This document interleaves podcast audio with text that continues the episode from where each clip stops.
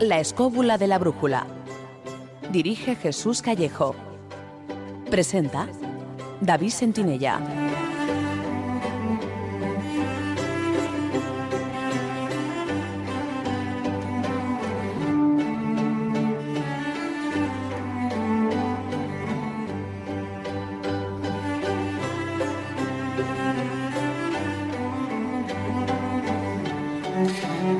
Buenas noches, ¿qué tal estáis amigos? Sed todos bienvenidos. Aquí estamos una semana más escobuleando las ondas de Radio 4G en una nueva edición del programa. Gracias por acudir a la cita.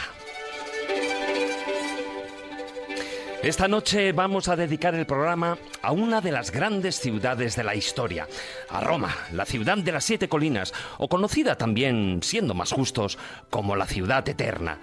Existen mil libros que hablan de su historia, del magnífico arte que en ella se guarda, pero nosotros vamos a indagar en sus rarezas, en las curiosidades que salpican la ciudad. Leyendas, supersticiones y misterios envuelven a la eterna Roma y se esconden entre sus calles y edificios. Puertas mágicas, pirámides, estatuas parlantes, tumbas escondidas, reliquias, fantasmas. De todo ello hablaremos a lo largo del programa y daremos cumplida cuenta en el filandón.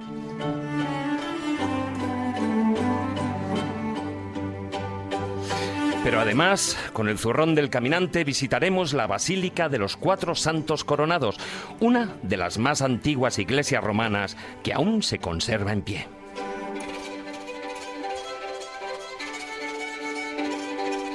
Entraremos en el taller del pintor para ver cómo el arte ha tratado uno de los episodios mitológicos que tuvieron lugar en los orígenes de Roma, el rapto de las Sabinas. También nos acompañarán esta noche los responsables de Divulgadores del Misterio, un maravilloso proyecto audiovisual innovador gracias al cual semana tras semana podemos ver a través de Internet y en calidad de alta definición muchas de las conferencias y congresos que tienen lugar en territorio español. Y por supuesto contaremos con las enseñanzas y moralejas de los cuentos de Callejo. Todo ello gracias a Víctor San Román, que nos acompañará a los mandos de la parte técnica. Ya sabéis que podéis participar a tiempo real en el programa. Para hacerlo, ya sabéis que tenéis tres vías. En Facebook, a través de nuestra página La Escóbula de la Brújula. En Twitter, nuestro perfil es arroba escobuleros. Y el hashtag del programa de esta noche es almohadilla Roma Eterna.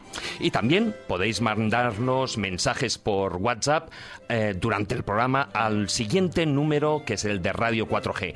636 689 184. Os lo repito, 636 689 184. Por supuesto con el prefijo más 34 si lo mandáis desde fuera de España. Y como digo siempre, no os olvidéis, no os olvidéis de poner vuestro nombre.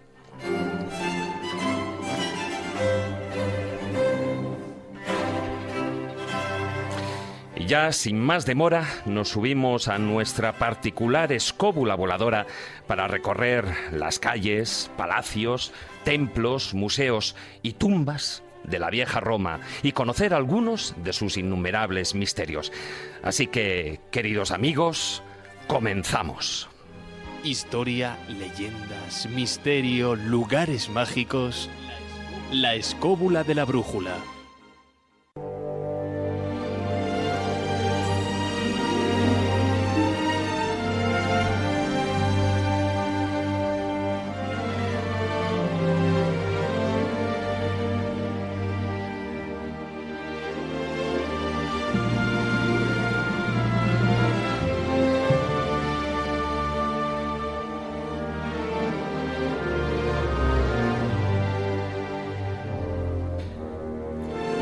Orígenes de Roma son legendarios. No en vano, su fundador era descendiente de dioses. Pero tras más de mil años de esplendor, vino su decadencia con la caída del Imperio Romano y el hecho de ser capital de la cristiandad no le libró de los saqueos bárbaros durante la Edad Media.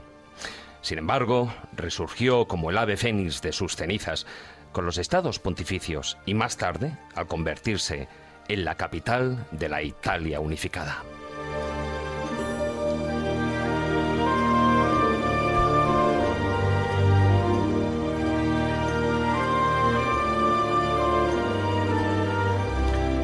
Roma, la ciudad eterna, grandiosa por sus monumentos, palacios, templos, jardines y villas.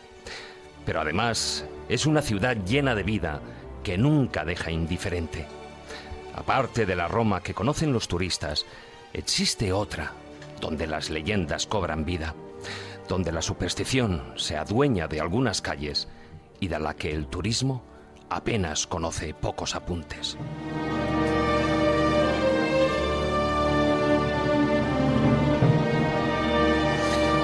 Esta noche, en la escóbula de la brújula, estamos dispuestos a conocer esa otra Roma de la que pocas veces se habla. ¿Nos acompañáis?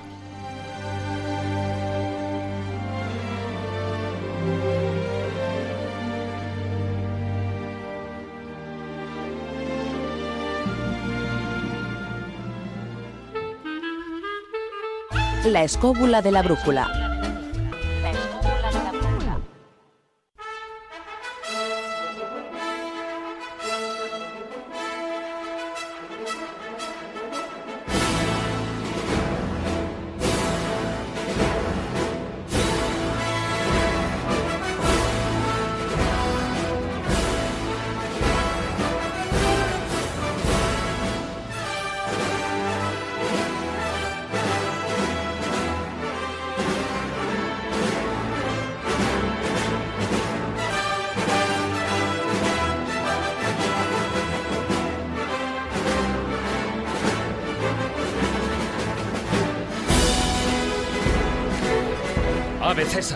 Digo, ave don Jesús Callejo. Bueno, Jesús, César, ya sabes que está todo muy Bueno, relacionado. aquí Morir quien manda, manda y lo demás son tonterías. Ya, pero César suele morir, no sé. Hombre, cuando te digan aquello de acuérdate de las idus de marzo, pues... Qué razón tenía y no le hizo caso. Aunque algo, algo barruntaba ya, Julito. Algo barruntaba. Pero tenía razón. Ahí Roma, no vamos a hablar de esa Roma imperial, no vamos a hablar Desde del luego. Imperio Romano, vamos Pero a sí hablar de que yo lo que he querido hacer es dar esos cuatro apuntes, ¿no? Mm. Para situar, aunque bueno, la verdad es que yo creo que del Imperio Romano y de la gran Mm. Roma, pues eh, poco se puede decir. O sea, ahora estamos escuchando la música de, de una banda sonora, si no recuerdo mal es Benur, pero... O o- bueno, Una u otra, una no lo sé. A lo largo del programa también iremos escuchando, pero fíjate, el cine nos lo ha puesto en bandeja, sobre todo, yo recuerdo cuando era, cuando era así más joven que ahora, no digo cuando era joven, sino más joven que ahora, pues eso, que la mejor manera de estudiar era viendo películas. Claro, y, y de desaprender, porque la verdad es que el, el conocimiento que tenemos del Imperio Romano es bastante complicado y bastante erróneo gracias a las películas. ¿no? Exactamente, Solo les también es faltaba el cierto. reloj Casio, pero bueno, porque como Casio también es un nombre romano. Así me pues- fue en algún que otro examen, sí. Así me fue. Pero bueno, es verdad que mucha gente tiene ese tipo de cultura cinematográfica, pero bueno, nos dedicaremos más a hablar de la ciudad eterna, de la ciudad de Roma, que bebe mucho, evidentemente, de su pasado, pero que tiene cantidad de rarezas, de curiosidades, de anécdotas, y de esas iremos desgranando a, a lo largo del programa, y además, con, como tú decías, con esa visión eh, espectacular de de los divulgadores del misterio que por vez primera entran las cámaras en este recinto sagrado, en este Santa Santorum nuestro. Sí, sí. Y ahora se nos va a ver tiene las su caras. peligro, ¿eh? Tiene sus peligros, sí. Hay que ponerse la camiseta, eh, no, no enseñéis pectorales, porque no vamos a hablar de Grecia, vamos a hablar de Roma. Sí.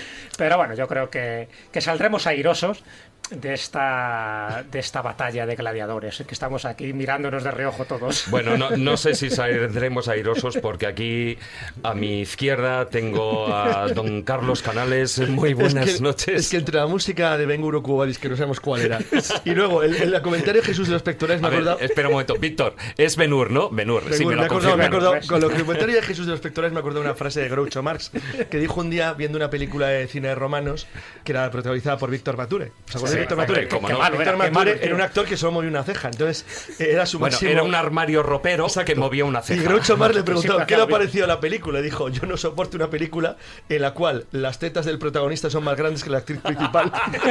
Sí, es cierto. Es una anécdota muy conocida.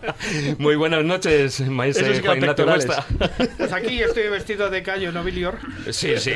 Ojo, sobre- que, te- que está en callo. las cámaras, ¿eh? O sea Me que acabo de poner sí que no las caligas y, y las grebas y aquí estoy esperando. Estás esperando, esperando que... Los ser hijos de marzo. No, esperando hablar de esta ciudad que, que tiene esos tres momentos culminantes de su historia, porque todos... Yo pondría cuando- cuatro, lo hablamos de eso. Bueno, Bueno, yo cinco. ¿Quién da más? total, por Marcos, discutir. Muy buenas noches, don Marcos. Hola, Carrasco. buenas noches. Aquí Marcus ¿Tú cuántos momentos Canus. dices? Dime. ¿Tú cuántos momentos grandiosos dices que tuvo Roma? Mm, Bueno, el- tú hablarás desde el punto el de vista que de artístico, pequeño ¿no? cogí un Tupperware y me puse un cepillo Mic y me lo encajé y me disfracé de legionario romano tal cual. Tal Lo- cual ahí. lo Oye, por así. cierto, y el casco, porque no, a mí me prometiste que aparecerías aquí con un casco no, lo he- romano. no he ¿eh? encontrado No, pero que, eh, bueno, en serio, el parecido entre un cepillo de barra y un casco romano es muy, Ojo, es muy notable. Ojo que Marcos es el único que todo, de todos los de la mesa que tiene nombre romano auténtico. Sí, Marcus. Bueno, eh, aquí estamos hablando de grandes momentos históricos, aunque luego a lo largo del, del programa hablemos de otras cosas, pero sí que yo creo que merece la pena dar dos pinceladitas no breves, porque estamos hablando de momentos históricos sociopolíticos y luego también están los momentos históricos a nivel artístico, que Totalmente. posiblemente no coinciden en nada.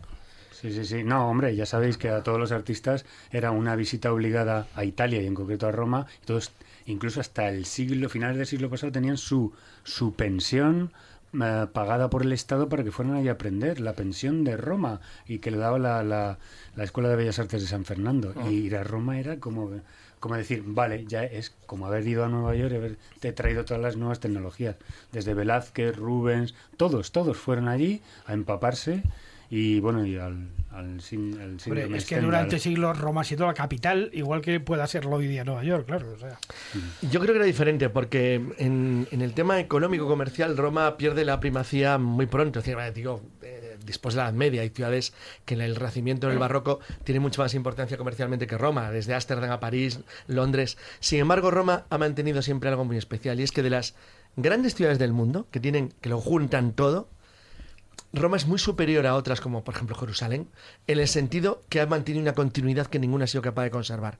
Entonces, el hecho que haya unido luego, luego lo tocaremos cuando hablemos de las etapas de Roma, en la parte política de que, de que, bueno, de que los reyes de Piamonte, Cerdeña, que son los unificadores de Italia, se empeñaran en que Roma fuera la capital de, de la República, eh, del reino, primero del reino Italia, de Italia unificado, y no Turín, que era la capital del reino de Piamonte, Cerdeña, que al fin y al cabo era la cabeza de la, de la dinastía que acababa de, con- de conquistar, porque fue la palabra directamente, Italia entera,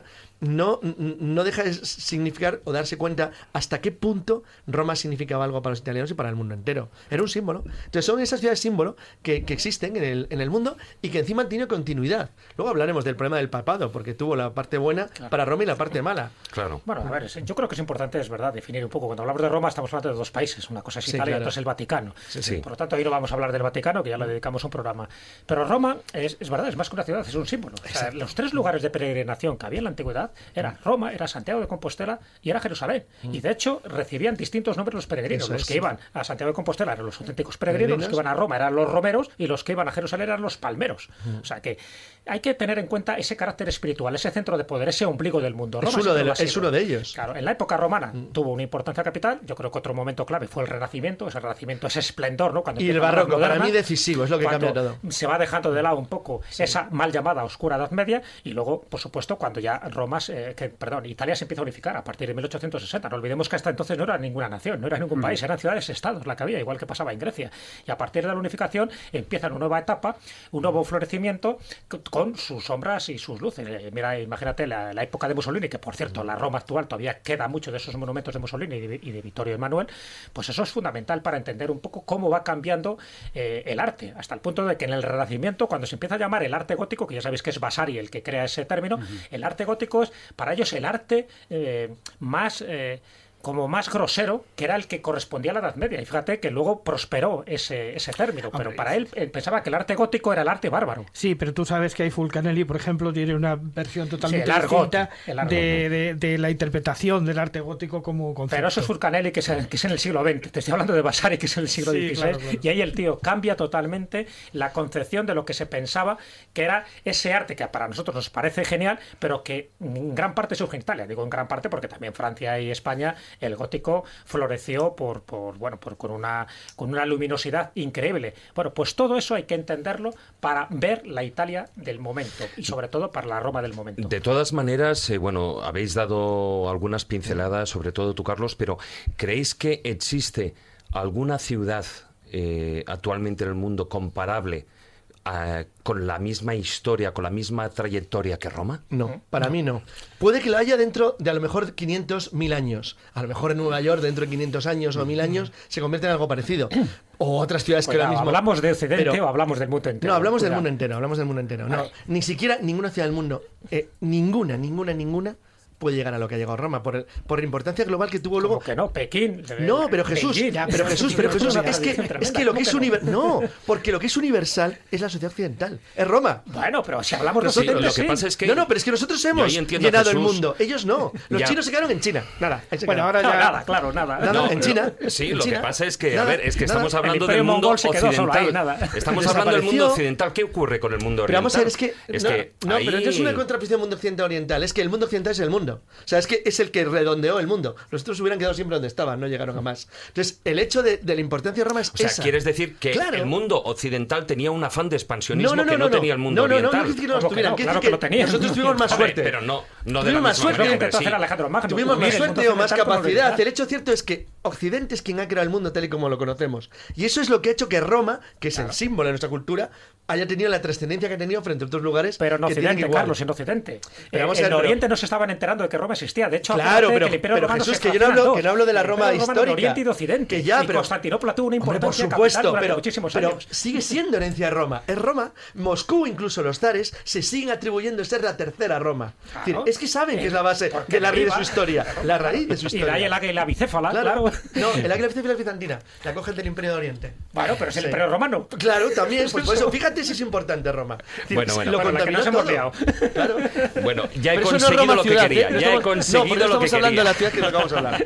Y vamos a hablar de la ciudad. Conseguir, sí, sí, pero yo No del- quería no que, además, hoy que no tenemos un ambiente, un, un invitado. especial sobre el tema central del programa, quería que esto ya empezara a caldearse, porque la verdad hacía tiempo que aquí no, no saltaban No chispas. dagas. Y, y afortunadamente tenemos el aire acondicionado, que si no, el fuego sería, No sería notable. Bueno, vamos con la primera de las secciones y ir guardando munición para luego para el filandón.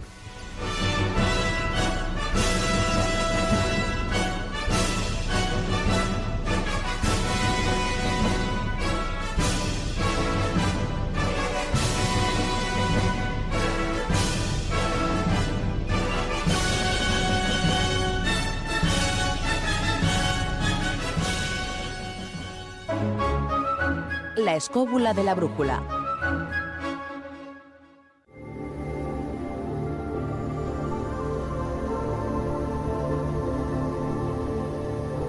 El zurrón del caminante.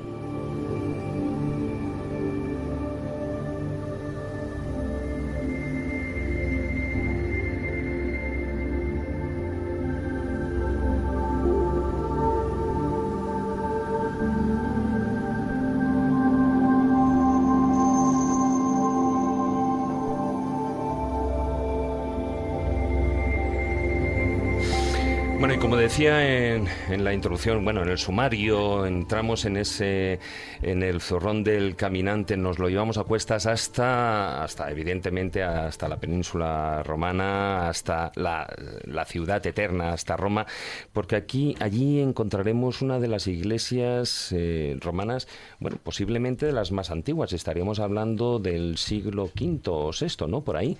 Eh, una basílica, la, la Cuatro Santos Coronados. Pues sí, efectivamente, esto es un lugar poco conocido de Roma, pero sin embargo es un Muy lugar... tranquilo, ¿no? Sí, bastante tranquilo. Está en el norte de la colina del Celio y es un lugar eh, poco, poco conocido, poco visitado, porque se encuentra un poquito lejos, digamos, de lo que es la, la almendra central de la cuestión. Está incluso un poco lejos del Vaticano, aunque tiene una buena visión de la ciudad del Vaticano. Y efectivamente, a pesar de, de, que el basamento es anterior, es anterior porque realmente mm, está constituida sobre, sobre posiblemente la villa romana de una mujer, tiene el título esa emilianense por la fundadora, de alguna manera en los siglos de cuarto a quinto, cuando ya empieza el cristianismo a ser la religión oficial del imperio, aparece como una de las primeras basílicas en Roma que empieza a, a moverse, digamos, también incluso en el plano artístico dentro de la dentro de los movimientos que se hacían entonces. De hecho, eh, tiene. Te nos vas a morir así a este paso. Ay, perdón. está emocionado, está emocionado. ah, tiene un claustro y tiene un tipo de decoración que se llama de tipo cosmatesco. Que significa lo siguiente: simplemente es que los, digamos, romanos que les importaba bastante poco su pasado en ese momento, se dedicaron a decorarlo a base de colocar eh, eh, piezas, piezas geométricas y tal, hechas con los restos de, las, de los mosaicos que iban cogiendo de las villas que se iban destruyendo. Eso es lo que se llama exactamente el estilo cosmatesco. Trabajar con las viejas teselas de los viejos, de los viejos mosaicos. Pero ¿por qué tiene importancia mm, esta iglesia fundamentalmente? Bueno, pues la tiene primero por su origen, que es verdaderamente extraño, porque se dice que los cuatro santos coronados eran cuatro soldados anónimos que pertenecían a una legión y que en tiempos de Diocleciano se negaron a hacer sacrificios a Esculapio y entonces por lo tanto fueron asesinados. Entonces nadie sabe exactamente cuáles son sus nombres, pero sí que se les asigna posteriormente los de Claudio, Nicóstrato, Simproniano y Castorio. Tenían nombre de santos, sí, sí. Eh, bueno, nombre de mártires. Nombres de la época que, que, que eran típicos de entonces, que junto a un tal Simplicio eran los que luego se consideraron los cinco carteros mártires de Panonia. Canteros, canteros, los canteros mártires de Panonia que cambiaron el nombre por, por, alguna razón y empezaron a ser Segundo, Severiano, Carpóforo y Victorino. Y estos son los cuatro santos coronados. ¿eh? ¿Qué importancia tiene aparte de esto? Bueno, de alguna manera este, este edificio religioso que incluso hoy día es una hospedería, porque claro, tiene una continuidad en el tiempo verdaderamente asombrosa. No olvidemos que estamos hablando desde el año 400 y pico hasta hoy, eh, en el que ha pasado por él todo el tipo de todo tipo de congregación religiosa, sobre todo, por ejemplo, es una cosa muy curiosa que pasaron los camaldulenses, que es una orden de las religiosas más verdaderamente más singulares, porque los camaldulenses son los amigos de los que se llaman los yermos o desiertos. Por ejemplo, en España solamente tenemos algo sobre camaldulenses en La Rioja donde ahí pasó los últimos días de su vida como monje, digamos, cultivador de un huerto, de un huerto personal, uno de los discípulos de Dalí, por cierto. Es un lugar donde habitualmente se iba a refugiar gente que estaba ya muy rebotada del mundo o que tenían mucho, o que el mundo les perseguía por cosas muy graves. La orden de los camaldulenses es una orden verdaderamente, verdaderamente extraña, atípica, pero que sigue existiendo y que sigue funcionando. Pero el momento más culminante de, de, esta iglesia es cuando se establece como palacio cardenalicio y entra dentro de ella, digamos, como titular de ese cardenalato de los cuatro Sante Coronati, eh, un personaje español muy, muy curioso que es Alfonso de Borja. Alfonso de Borja, que viene de la corte de, Alfonso el Magnánimo, de Alfonso V, que, llega allí de alguna manera como uno de los primeros cardenales españoles, ¿eh? que de alguna manera llegan por la influencia del reino de Nápoles, que en ese momento pues... Lo acaba de conquistar Alfonso V, pero de todas maneras, fíjate, hubo gente importantísima un poco antes, como Gil Carrillo Albornoz, que había sido, era el connotero del Papa en el siglo XIV, o sea, había gente importante, castellanos y aragoneses ya. Sí, pero el, el, hecho de que Alfonso de Borja llegue, Borja llegue aquí es el establecer ya una especie de saga familiar. Uh -huh. De hecho, cambian el apellido y se ponen Borgia. Uh -huh. Y esto lo va a llevar luego a su sobrino, Rodrigo Borgia, que sería el Papa el Borgia. Alejandro VI, el padre de Lucrecia, una mujer eh, junto a su madre Vanosa de Catanei, muy asociadas al mundo romano. De hecho, pues era una especie de cortesana romana. Y desde aquí, el cardenal eh, Alfonso de Borgia, que sería Calisto eh, Calisto III posteriormente, eh, controlaría perfectamente todos los movimientos en una parte alejada del Vaticano, pero realmente controlaría todo el tema del colegio cardinalicio. De hecho, de alguna manera, el hecho de haber estado en los cuatro santos coronados, la familia, de haberlo dominado, sirvió mucho pues para la compra luego posterior de cardenales en el momento, porque el cardenal eh, titular en el momento era Luis de Borgia, eh, que por cierto no asistió a la, a la, a la coronación de, de, Alejandro VI. Además se encuentra cerca de, del Coliseo, por cierto, desde donde se ve pues prácticamente todo el mundo clásico romano, el Coliseo, el Foro, todos estos sitios, pero sobre todo quizá una de las iglesias más misteriosas de Roma de la que creo que debemos hablar luego, creo que trataremos más de ella, que Santo Estefano Rotondo, donde nos vamos a encontrar un concepto nuevo que luego aparecería en el gótico, como habíamos estado, como habías estado adelantando antes, que es el tema de los deambulatorios. El concepto de deambulatorio que llevaría de alguna manera a lo que es la, la lo que es la girola, la girola de los templos góticos Actual. posteriormente. Este templo que es parecido o remeda de alguna manera al, Santo- al Santo Sepulcro se ha- dice que era un mitreo, realmente estaba dedicado al dios Mitra. Y bien, yo creo que después de esto y teniendo en cuenta que estamos en el verano, eh, podríamos hacer una, una pequeña incursión musical. El sonido que me he traído hoy es de señores que no han sido emperadores del mundo romano, pero sí lo han sido emperadores del mundo musical. Uno es Luis Astron y la otra Ella Fitzgerald, que interpretan una versión absolutamente impagable del Summertime de la ópera Porgy and Bess de George Gershwin. De todas formas, después eh, ya me contarás cuál es la relación entre el zurrón del caminante y el summertime. No, no, esto, estamos hablando de, la- de este verano. Todo cabe en el zurrón. Y Roma.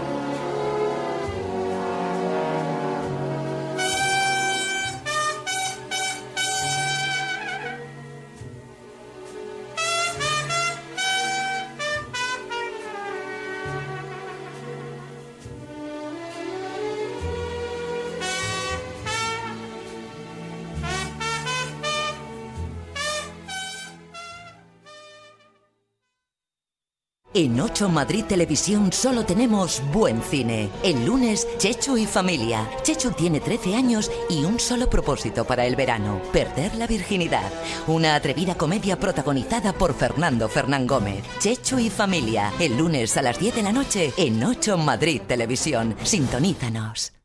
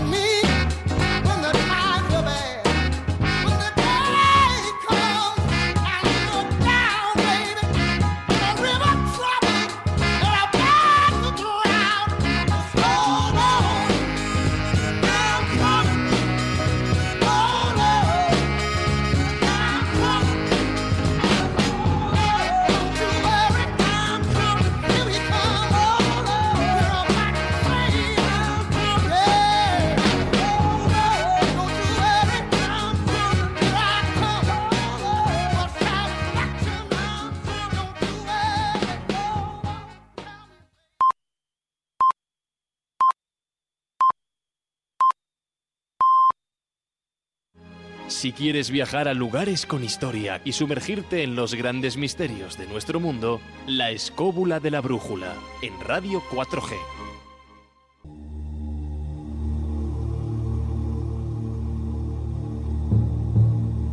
El taller del pintor.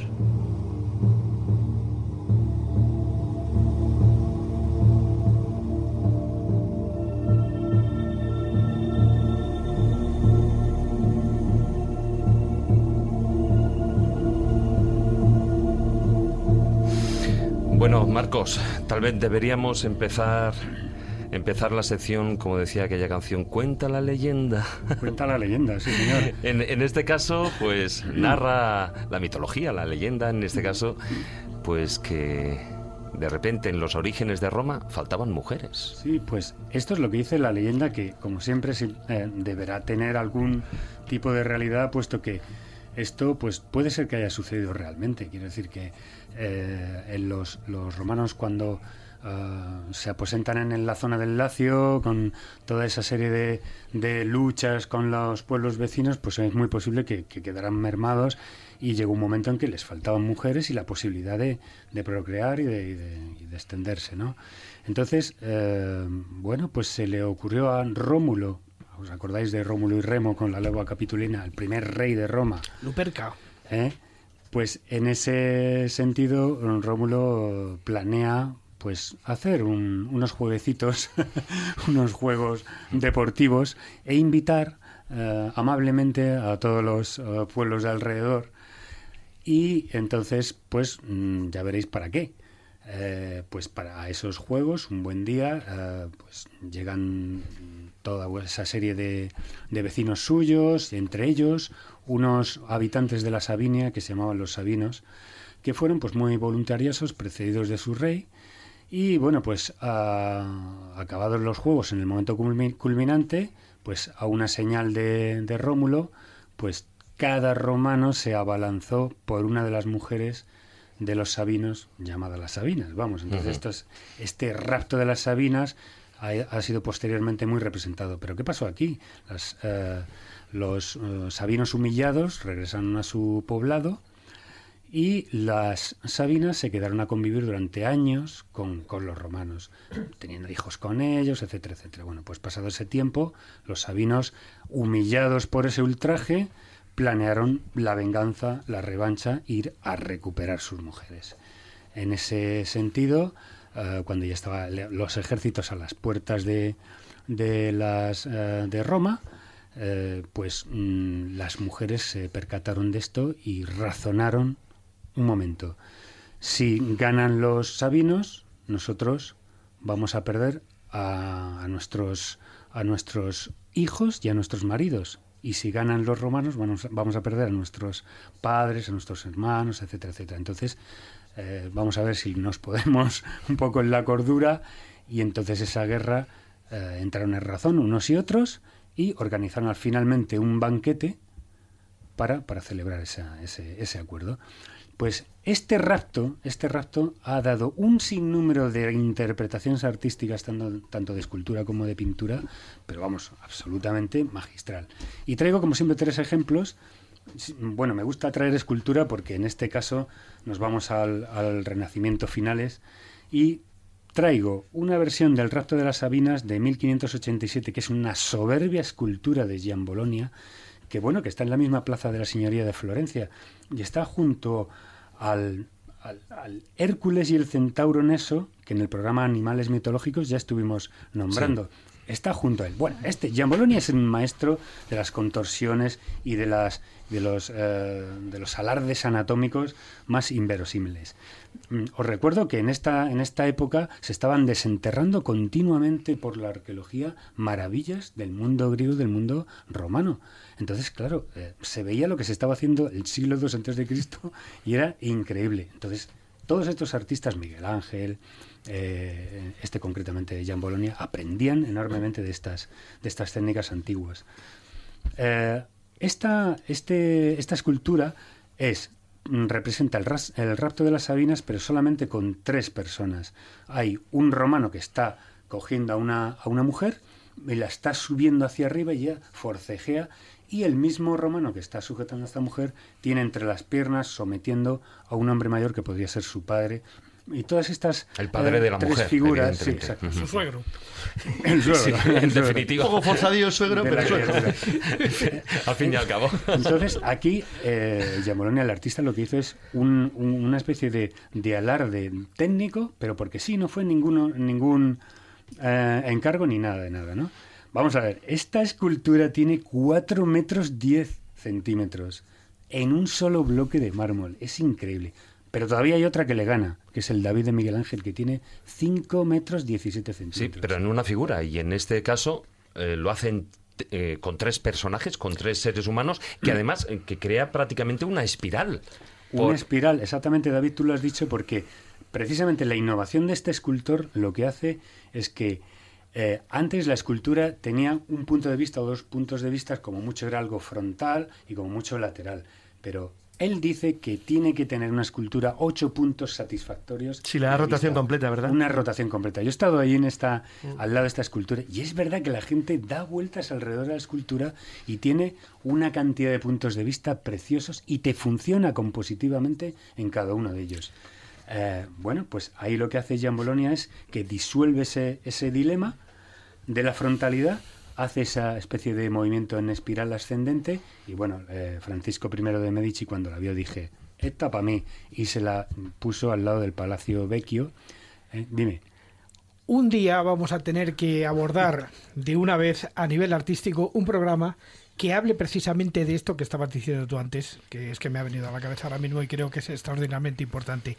¿Por qué se produce el salto en el, el- el salto artístico de alguna manera de- del clasicismo hasta el renacimiento prácticamente con ese eh, momento perdido de la Edad Media donde todas esas formas que en el clasicismo alcanzaron la perfección absoluta prácticamente dejan de utilizarse hasta el renacimiento. Pues lo que te hemos hablado tú y yo muchas veces, porque realmente lo debemos esos iconos, esos iconos mm, rígidos y eráticos de, de los pantócratos de todo el mundo bizantino, lo que hace es que entramos en un código de comunicación distinto en que lo sagrado es repetible una y otra vez y todos los iconos bizantinos, y tú lo sabes, se repiten una y otra vez porque variar sería lo no sagrado. Es decir, es algo como que está inscrito en la de todas divinidad. maneras, ya que estamos hablando en Roma, de la Roma renacentista y barroca, que para mí es la más fascinante desde el punto de vista de lo que es la ciudad, hay una cosa muy importante lo que estáis diciendo, es decir, es cómo se puede recuperar el conocimiento. Fíjate lo que he dicho antes Marcos, hace un ratito decía, todos los días se desenterraban Se allí cosas de la cosas. antigüedad clásica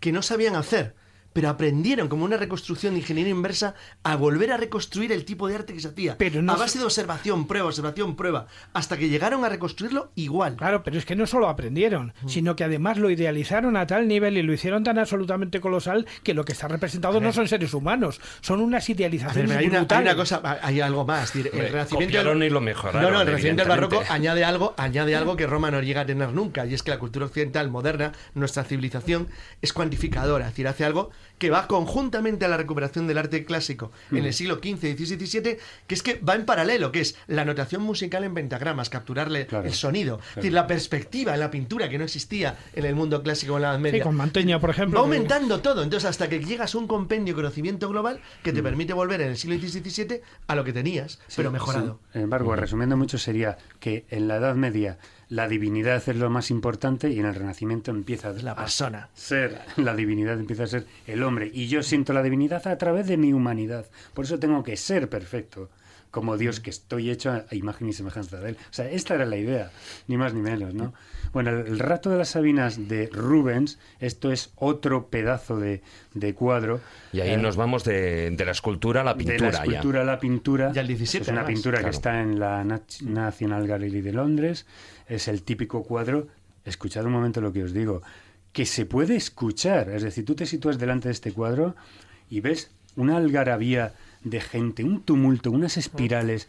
Es realmente algo tumultuoso que ocurre podemos ver al rey Rómulo que estaba como bajo palio, con el brazo extendido, mm, como diciendo a sus súbditos, bueno, venga chicos, proceded. Incluso a, a las mujeres yo creo que les dice, bueno, no os preocupéis chicas, que os lo vais a pasar bien. De todas formas, ¿Os vais a quedar cómo- aquí, cómo- sois dignas de estar en cómo la este tradición, reino. como la tradición eh, europea coge un mito clásico de hace miles de años y convierte una auténtica atrocidad salvaje de guerra profunda entre tribus Sí. en algo totalmente honorable y digno Claro, de- es decir, sois honorables de ¿Cómo estar en nuestro reino. Sois eh, dichosas de estar en nuestro reino, ¿no? Porque es un montaje muy cinematográfico a, la, a, la- a lo 17, o sea, muy espectacular, pues, de alguna manera idealizando Hombre, o... totalmente.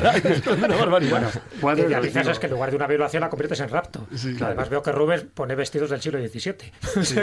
Claro, La historicidad es Sí, perfecta. y además poner su señora, que, que, que, como todos sabemos es Oronda. Y que acaba de volver. Estaría siempre. Hombre, es que de todas formas, a ver, la historia del rapto de las Sabinas ha valido hasta para hacer musicales. Ahí tenemos Claro, siete claro, novias para siete hermanos. Es que es lo Totalmente, mismo. es eso, es eso. Sí, señor, sí, señor David.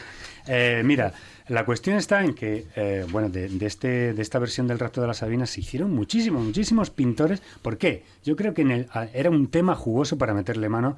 Nunca mejor dicho, verle- pues, claro. nunca mejor dicho, de, de ver dado. una tropa de gente, vamos. hombres raptando a mujeres y encima eh, Rubens, que mm, además estaba Sí, eso sí, están, enamorado. están más gordas que la del cuadro anterior. Pues Rubens. Estaba enamorado de Elena Furmen, que era su esposa. Por cierto, la primera esposa se murió de, de peste y esta se casó con ella a los 16 años. Estaba enamoradísimo de ella. La sacó. Las tres gracias en el rapto de las hijas de Leucipo, en el rapto de Proserpina. Todo eran raptos, eh, gracias, Venus y todas esas. Vamos, le hacía una gracia. Claro. Es decir, sin ninguna vocación de pasarela, era regordeta. No, no, la le sacaban en pelotas todo. a la mínima, ¿eh? No totalmente, duda, ¿eh? totalmente. Bueno, pues este cuadro es un montón, es una tropelía de, de figuración absoluta, ¿no? Eh, hay un torbellino de figuras que las mujeres piden clemencia, eh, o los soldados las agarran por las espaldas, por las faldas, otros las intentan montar a caballo. Bueno, hay una mujer aquí en el centro que precisamente es que es la que más se nota que es el retrato de su mujer, ¿no? Eh, bueno, es magistral en representar lo que es. Bueno, Rubens va hacia eh, hacia primero Venecia, luego va a Florencia y luego recala en Roma y cuando ve pues Tiziano, Tintoretto, Veronés, Miguel Ángel, Rafael, etcétera, mm, da un punto más a todo este tipo de, de representación del cuerpo, eh, describiendo el cuerpo humano con una, con una belleza, con una delicadeza que aquí lo veréis en, bueno, lo vemos en la página de Facebook que hemos puesto, que los soldados apresan a las mujeres, las tocan y parece la carne cede ante, ante la presión. Es un maestro en hacer esto, es increíble. De ahí vamos a pasar rápidamente a un rapto de las Sabinas de más moderno, de Francisco Pradilla, alrededor de 1870. Este autor os sonará, es el autor de cuadros históricos tan importantes como La rendición de Granada o Doña Juana la Loca, por la que recibió la medalla, la medalla de honor en la exposición. Es que para mí es el mejor de él, ¿eh? ese cuadro es buenísimo, Es que es es buenísimo, buenísimo, buenísimo. Es, es un cuadrazo impresionante. qué cuadro para explicar la locura. Un día cuando tengamos la locura, Claro, qué claro. cuadro para explicar la locura ese cuadro. Y lo Sí, tétrico es- que es, además. ¿eh? fantástico. tétrico, un día nublado, Sí, el viento frío, ahí. Ahí al lado del desangelado en Sí, el sí, sí, féretro ya con el viento, el- el- lo que es el, las velas apagadas y el humo, bueno, es increíble. Este que, que hemos traído aquí en el taller del pintor es el, el rapto de, de las Sabinas hecho por este pintor, pero fijaos en lo que se, lo que se diferencia de tanto de Giambolonia, que es un poco la elipsoide, la helicoidal, en un eje conectado por miradas, el, tumulto hecho por Rubens magistralmente, que es, bueno, es un, es un barullo de gente, lo que hace es una visión moderna, Pradilla, es que selecciona dos figuras o tres y luego todo lo demás ocurre en un segundo plano y en un tercer plano y en un plano ya lejano. Esto es una visión moderna, ya estamos aquí en una visión contemporánea. En este, en este rapto, las figuras principales, las dos que hay aquí, forcejean, la mujer parece que se sale fuera del cuadro. Pero ¿cómo contrarresta esto? Con la madre o la abuela que arrastra al romano y lo reequilibra para el centro del cuadro. Pero la mirada del romano es todo un poema porque es totalmente lasciva, lujuriosa, lo que podéis Está fuera de sí. fuera de sí totalmente. Y bueno, no, pues no está pensando ahí. bueno, los demás raptos ocurren ahí en la parte de atrás, la, en el fondo, en la trastienda. Y bueno, para terminar, mm, hemos estado aquí hablando antes fuera de micrófono que esto, bueno, pues eh, parece ser que Sí, retrataba el- las- los El- códigos imperantes de Claro, en cada el, época. derecho, en el derecho, eh, por ejemplo, español de toda la vida, el rapto siempre, frente a un secuestro, siempre tiene una connotación sexual. Sexual. Necesariamente, no necesariamente violación, pero sí sexual. Entonces, claro, es decir, el, el porqué del éxito, del éxito de este cuadro que acabas de comentar, a mí me llama siempre la atención porque hay algunos temas que, Mm. aunque aun explicando una barbaridad, por no de estar explicando una barbaridad, tiene un éxito enorme en, en la representación simbólica a lo largo del tiempo porque significa mucho. Para Roma significa la repoblación de las colinas, Sí, tiene sí, en el, sí, el sí. comienzo suyo para poder dar lugar a lo que luego va a ser el imperio más grande. Es un cuadro económico. Sí, Claro. Digo que habla de economía fundamentalmente. O sea, lo que hace, pero de- descontextualiza, eh, descontextualiza Dice una este acción hecho brutal, claro. y, y, vale, hoy como lo veríamos sería una violencia de género, sería una violación, Pero masiva y sería, brutal, además. encima un punto de vista mm, del hombre machista, que es el que hace la pintura, dándole la razón, pues a un reino, eh, a, a un imperio que iba a lo nazi, cargándose todo lo que se eh, cruzaba por su paso para sencillamente la expansión. Es decir, era pues un poco, mm, no quiero nombrar culturas expansivas de la Segunda Guerra Mundial, pero todo lo, Pero lo fíjate lo que, sabemos. está, lo que está contando. Esto te está glorificando el, el capturar a todas las mujeres del pueblo vecino para que de esa manera fortalecer el tuyo. Es decir, es una cosa. Era algo habitual en el pasado, ¿no? Sí, Lo era muy diremos, esto común. es más conocido De hecho, toda la vida. claro, es una cosa habitual cuando tú entrabas en un sí, sí, pueblo sí, sí. invadido, Sí. primero, o sea, pasabas a cuchillo a los hombres y normalmente a las mujeres Claro. las violabas. O sea, te Bueno, de que- todas maneras, o, o las raptabas. si vemos, por ejemplo, el crimen y, y y no sé qué, la sociedad salvaje de Malinowski, vemos que esto es algo que, que Sí, es, era que es un universal y que se da actualmente en las tribus de Indonesia, que son las que estudió Bronislaw Malinowski, eh, que siguen manteniendo este tipo de prácticas de algún modo, ¿no? Bueno, solamente para terminar, que Sí. eh, quiero decir, y lo he dicho varias veces aquí, que todas estas imágenes, esculturas, cuadros, eh, obedecen a la representación subliminal de impulsos sexuales del pintor varón, y eso yo apoyo esto porque en realidad tú cuando estás pintando eh, dentro de unas coordenadas religiosas que no te permiten nada, dices, no, es que esto es mitología, no, es que esto es mitología romana y griega. Pues claro, lógicamente, ¿cómo te vas a poner eh, a a pensar que unos romanos guerreros iban desnudos Oye. todos, las mujeres iban desnudas, Simbólico. No, pelota no nos dejes, Es simbólico, no simbólico. nos dejes sin el de la bicicleta sin barra. Venga. Em, ese lo he desestimado porque resulta No, no, no, no. Ese ya lo ese hemos... rapto era ya demasiado. Eso ya Era, una- era más de cómic. yo era creo, más bien una aducción. ahí lo dejo. Una alusión por la puerta de atrás.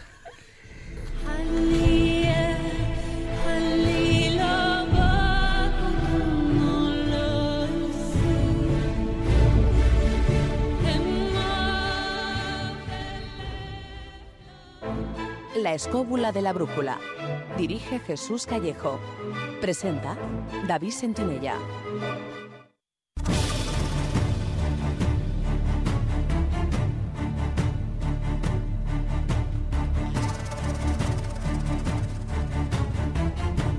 Comienza El Filandón.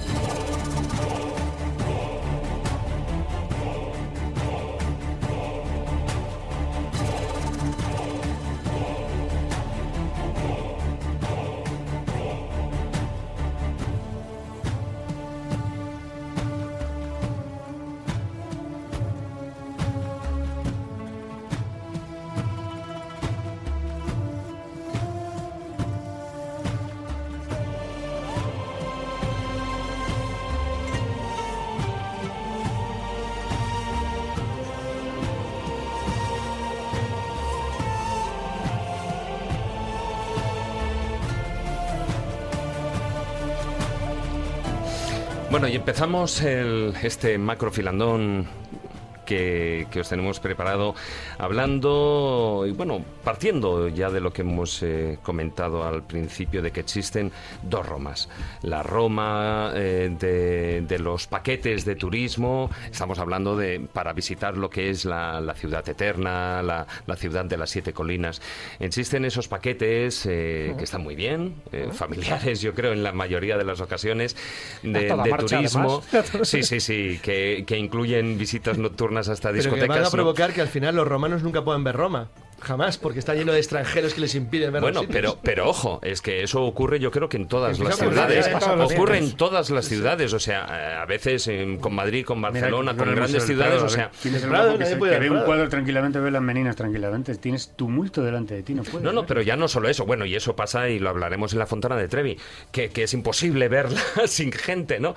Pero me refiero que muchas veces conoce más eh, la ciudad el turista, porque incluso se prepara. Eh, facilidades para los sitios. No, claro. no, no, pero ya no por facilidades. Primero, cuando tú vives en la ciudad siempre tienes 50.000 ocupaciones. Y segundo, em, no sacas tiempo para ir a esos lugares, ni tampoco en muchas ocasiones te preparas el, el viaje, digamos, si ahora que estamos preparando este viaje para irnos dentro de dos minutos a Roma y ver sus rarezas, pues eh, previamente nos hemos preparado y nos hemos, eh, hemos buscado esos pequeños detalles, esas curiosidades, independientemente de las grandes eh, iglesias, pinturas, esculturas, etcétera.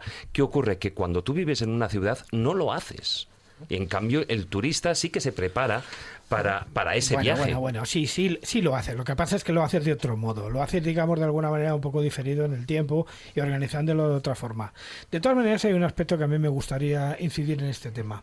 El viaje organizado, el viaje programado con guías normalmente habituales, eh, sea en Roma o sea donde sea, siempre nos va a llevar a conocer unos aspectos muy muy muy muy superficiales, muy van- vanidosos, o sea, Y evidentemente, y ortodoxos. y muy ortodoxos de, de los sitios y tal. Realmente si alguien se quiere enterar de las cosas, tiene que encontrar la manera de ir a estos sitios y pateárselos por su cuenta y estudiárselos por su cuenta, porque la única manera de, de entrar en el, en el alma, en el alma de lo que es realmente misterioso y lo que es realmente significativo. No se puede pedir, cuando tú llevas 60 personas en una excursión, explicar los aspectos mistéricos del Coliseo. O sea, No, no, y no solo eso, y no estamos hablando, ni yo en ningún momento he querido decir nada eh, negativo contra los guías, ni mucho menos. No, Ellos no, no, hacen su tarea, su labor, trabajo, y además, y demasiado bien, que en muchas ocasiones lo realizan precisamente porque cuentan cinco minutos para, por ejemplo, pues explicarte la capilla Sistina. eh, ¿Qué explicas en cinco minutos, no? Es eso. O sea, Claro, o, pues- tú te la, o tú te lo has empapado antes, o te lo empapas después, pero allí te dan cuatro pinceladas, que es lo que ocurre en todas las grandes A ciudades. ver, lo que queda claro, sea Roma, sea Londres, sea Madrid, que hay dos formas de viajar. Una es viajar a nivel turístico y otra es viajar como un viajero. Es decir, O sea, o como una maleta o, o como un la- viajante. Sí, es la vieja polémica de si soy turista o soy viajero. Y hay veces que se puede, se puede hacer una simbiosis de las dos cosas, ¿no? Pero cuando uno viaja a una ciudad de estas, me refiero, y tienes tiempo suficiente, evidentemente, lo que no se puede hacer, y, y lo hace mucha gente, es que en una semana visites Roma, Florencia, Nápoles y, y Venecia. Entonces, eso no se puede hacer porque al final no te enteras de nada y te creas un batiburrillo y te entra el síndrome de Stendhal a la primera de cambio. No. Cuando vis- visitas una ciudad, hay que O intentar- tienes problemas para ordenar las fotos. bueno, eso luego dice, esta fontana donde la sabes, ¿no? Ese cacao mental. Entonces yo creo que es bueno, a ver, si no te queda más remedio que viajar como turista, pues perfecto, porque además una ciudad no la ves solo de una, de, de una visita, eso está claro. O sea, Roma hay que verla tres veces, cuatro o cinco, igual que pasa con cualquier gran ciudad importante. La primera es como una toma de contacto, aunque estés allí un mes. Pero esa toma de contacto es asimilar un poco toda la historia, toda la belleza, toda la riqueza or- ornamental, eh, de museos, de monumentos y, de, y, por supuesto, de misterio. Entonces, en el caso de Roma se ve claramente. Hay una Roma imprescindible, turística, que aquel que va a Roma pues tiene que ver. Es decir, aparte del Vaticano, lógicamente tiene que ir a la, pla- a la Plaza Navona, tiene que ir al Panteón de Agripa, tiene que ir Al pues, a- Coliseo, por supuesto. al Coliseo, a la Plaza de España, a la Arapacis, al al foro. cementerio de los protestantes, que eso es donde iría Pero, pero, pero eso entraría en la otra parte. O sea, me refiero Eso- que hay un- esa hay- ya la Roma rara, Claro, sí, exactamente. Hay una Roma rara. imprescindible que es esta que estoy diciendo. Sí, y la imprescindible, que además la imprescindible, Claro, ¿verdad? Que es que la de imprescindible, verdad. Hay que verlo, porque si no lo ves, dices, bueno, ¿qué, qué has hecho allí? Y luego está la otra Roma, la del viajero de lo trascendente, aquel que busca otro tipo de cosas. Y dentro de esa Roma hay muchísimas. Es decir, es la Roma insólita, la heterodosa, la mágica, la misteriosa. Pero también está la morbosa, la morbosa, el museo de las ánimas del purgatorio. Ahí es donde quería ir. A- luego, luego Vamos entraremos con- en detalle. Eh, o yo qué sé, incluso las distintas tumbas que hay con algunas historias y algunas supersticiones también, por ejemplo, que hay en Roma. Cuando hablamos de supersticiones, tú has dicho la Fontana de Trevi. Hay mucha gente que hace la superstición, la hace muy mal, porque este, este tipo de supersticiones son todas muy modernas, ¿no? Lo hacen con una moneda cuando realmente hay que hacerlas con tres, hay que tirar las monedas por el hombro izquierdo y dando la espalda a la Hombre, fontana. con la crisis con una es suficiente. con una es suficiente, no, pero bueno, también de- desde 5 céntimos sirve. Bueno, vale la la piastra, ¿eh? No tiene es muy interesante conocer esa Roma supersticiosa, porque en todas las ciudades la hay. Entonces, ir allí, aunque sea una tontería, ya sabemos que la superstición está, está totalmente inventada. Pero bueno, hay muchas parejas que van al puente Milby y empiezan a poner un candado ahí del amor. Por cierto, ya está prohibido desde hace un par de Ah, años. sí, bueno. Afortunadamente. Pero da igual, vaya. da igual. Pero vamos a contar dónde surge esa tontería de, de los candados del amor y cómo se extiende luego por el resto de Europa. Bueno, pues hay que conocerla, esa eh, Roma de los fantasmas. Fíjate que también incluso Paloma Gómez Borrero tiene un Escribió libro. un libro, sí, sí. Roma y sus fantasmas, donde comenta la cantidad de fantasmas que hay y fantasmones por toda Roma. Bueno, a eso me refiero. Roma es poliédrica, Roma es muy variada. Entonces, bueno, evidentemente en estas dos horas, en esta hora y media que va a durar el, el filandón, no vamos a poder abarcar todo. Pero sí lo suficiente donde vamos a descartar lo imprescindible, lo cual damos por hecho que Porque están las guías que y el va que todo el vaya mundo. lo va a Ah, ver claro, con sí. guía o sin guía y luego pistas, orientaciones del otro viajero, del que le gusta el misterio, la- el que le gusta la magia, el que le gusta la alquimia, el que le gusta meterse en los subterráneos, el que le- gusta meterse en las catacumbas, es decir, el Sí. que le gusta conocer la letra pequeña de las guías de viaje. Y aún así dejamos lo que sería otra posibilidad de viaje, que es el viaje hiperespecializado. El que quiere ver lugares de cine en Roma, por Ah, poner un claro, ejemplo. claro, O eh, viajeros especializados históricos. Bueno. La Roma del 17 o la Roma exclusivamente, pues no sé, de la, del, del, man- no sé, del del- de, la, de la modernidad. Sí. La Roma pos, pos reino de Cerdiña o Piamonte. del diseño italiano, Claro, la de después de, muebles, Por- de- claro, la después de Portapía. de- Es decir, de hay arte miles de variantes que puedes coger. Bueno, sabéis Entonces, que una de las últimas rutas que se ha popularizado en Roma es la que tiene que ver con los escenarios de la novela Ángeles y Demonios de Zamorano. Exactamente. ejemplo, claro. Porque hay, Sí, sí. bueno, rutas especializadas, igual que también Bueno, hay en una ruta también de. Pasolini. Por ejemplo. churras con merinas, ¿eh? Sí, la sí. verdad que es esa ruta, porque te mezclan una cantidad Claro, de ahí cosas mezclan, pero sí que hay una ruta de fantasmas. Sí, pero eso, que, hemos decidido ya incluso evitar las hiperespecializadas, pues ya el colmo, ya claro, no acabaríamos nunca. De todas formas, os hago un inciso, porque yo la primera vez que fui a Roma, no sé si acaso lo, habéis estado ya más veces, eh, sentí eh, esto, estoy hablando de sensaciones, porque yo aparte de recorrer los recorridos que todo el mundo hace y tal, eh, siempre me paro mucho a, a escuchar a la gente, a ver a la gente qué es, son las reacciones. Y realmente tuve la sensación de encontrarme en casa. ¿eh? O sea, porque... Claro. Pero- y te voy a decir, te voy a decir Eres- por eres qué. muy latino, ¿eh? Eh, mira, Es que no, es que decir- que muy parecido, cosa. joder, Claro. es que es- Mira, es muy parecido. Me dio la sensación de que teníamos hasta, yo que sé, el mismo ADN, porque yo Sí. entendía lo que, lo que se hablaba. Luego también hay una la cosa. forma de hablar, si no es porque estado- mueven mucho Se ve así, claramente que tú has estado hace relativamente poco tiempo en Roma. No es No, como el caso de Juan en los Ignacio. años 70, ¿eh? Claro, pero Juan Ignacio estuvo en la época del triunfo de César. Bueno, vamos, vamos a dedicar tres minutos y nos vamos, en lo que dura la publicidad, nos vamos volando, volando, volare hasta Roma.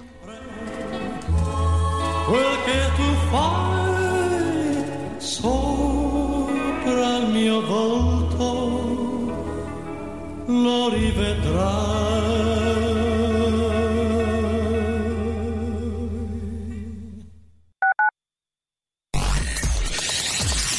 Radio 4G está pensado para que seas tú quien elijas lo que quieras escuchar.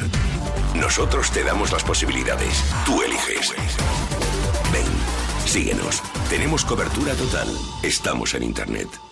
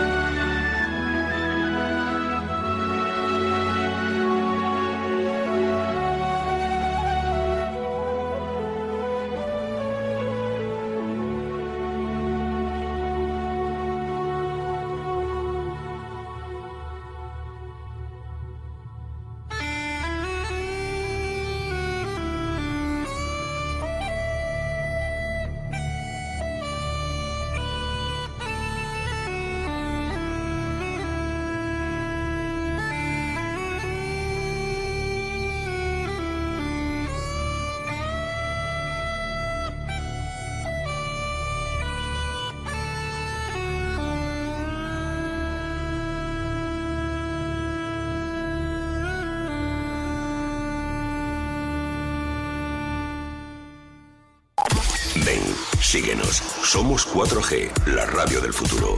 Tenemos cobertura total. Estamos en Internet.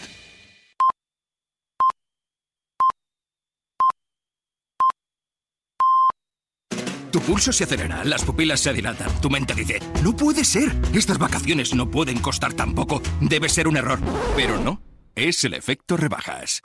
Con los precios irresistibles de viajes El Corte Inglés, no te prives de vacaciones. Págalas hasta en 10 meses y con el mejor precio garantizado. Además, si reservas ya y compras un televisor LG OLED, tienes 300 euros de regalo. Consulta condiciones. Ahora con el efecto rebajas, los precios de viajes El Corte Inglés son más irresistibles que nunca. Hola, soy una de las muchas personas que colabora con la UID comprando su euroboleto. Por tan solo un euro diario, ayudas a muchas personas con discapacidad y al mismo tiempo tengo la opción de hacerme millonario. ¿Y a ti no te gustaría serlo? Organización Impulsora de Discapacitados, 902-113-883. Si eres discapacitado, llámanos. Si no lo eres, apóyanos. Contamos contigo. La escóbula de la brújula. Dirige Jesús Callejo. Presenta David Sentinella.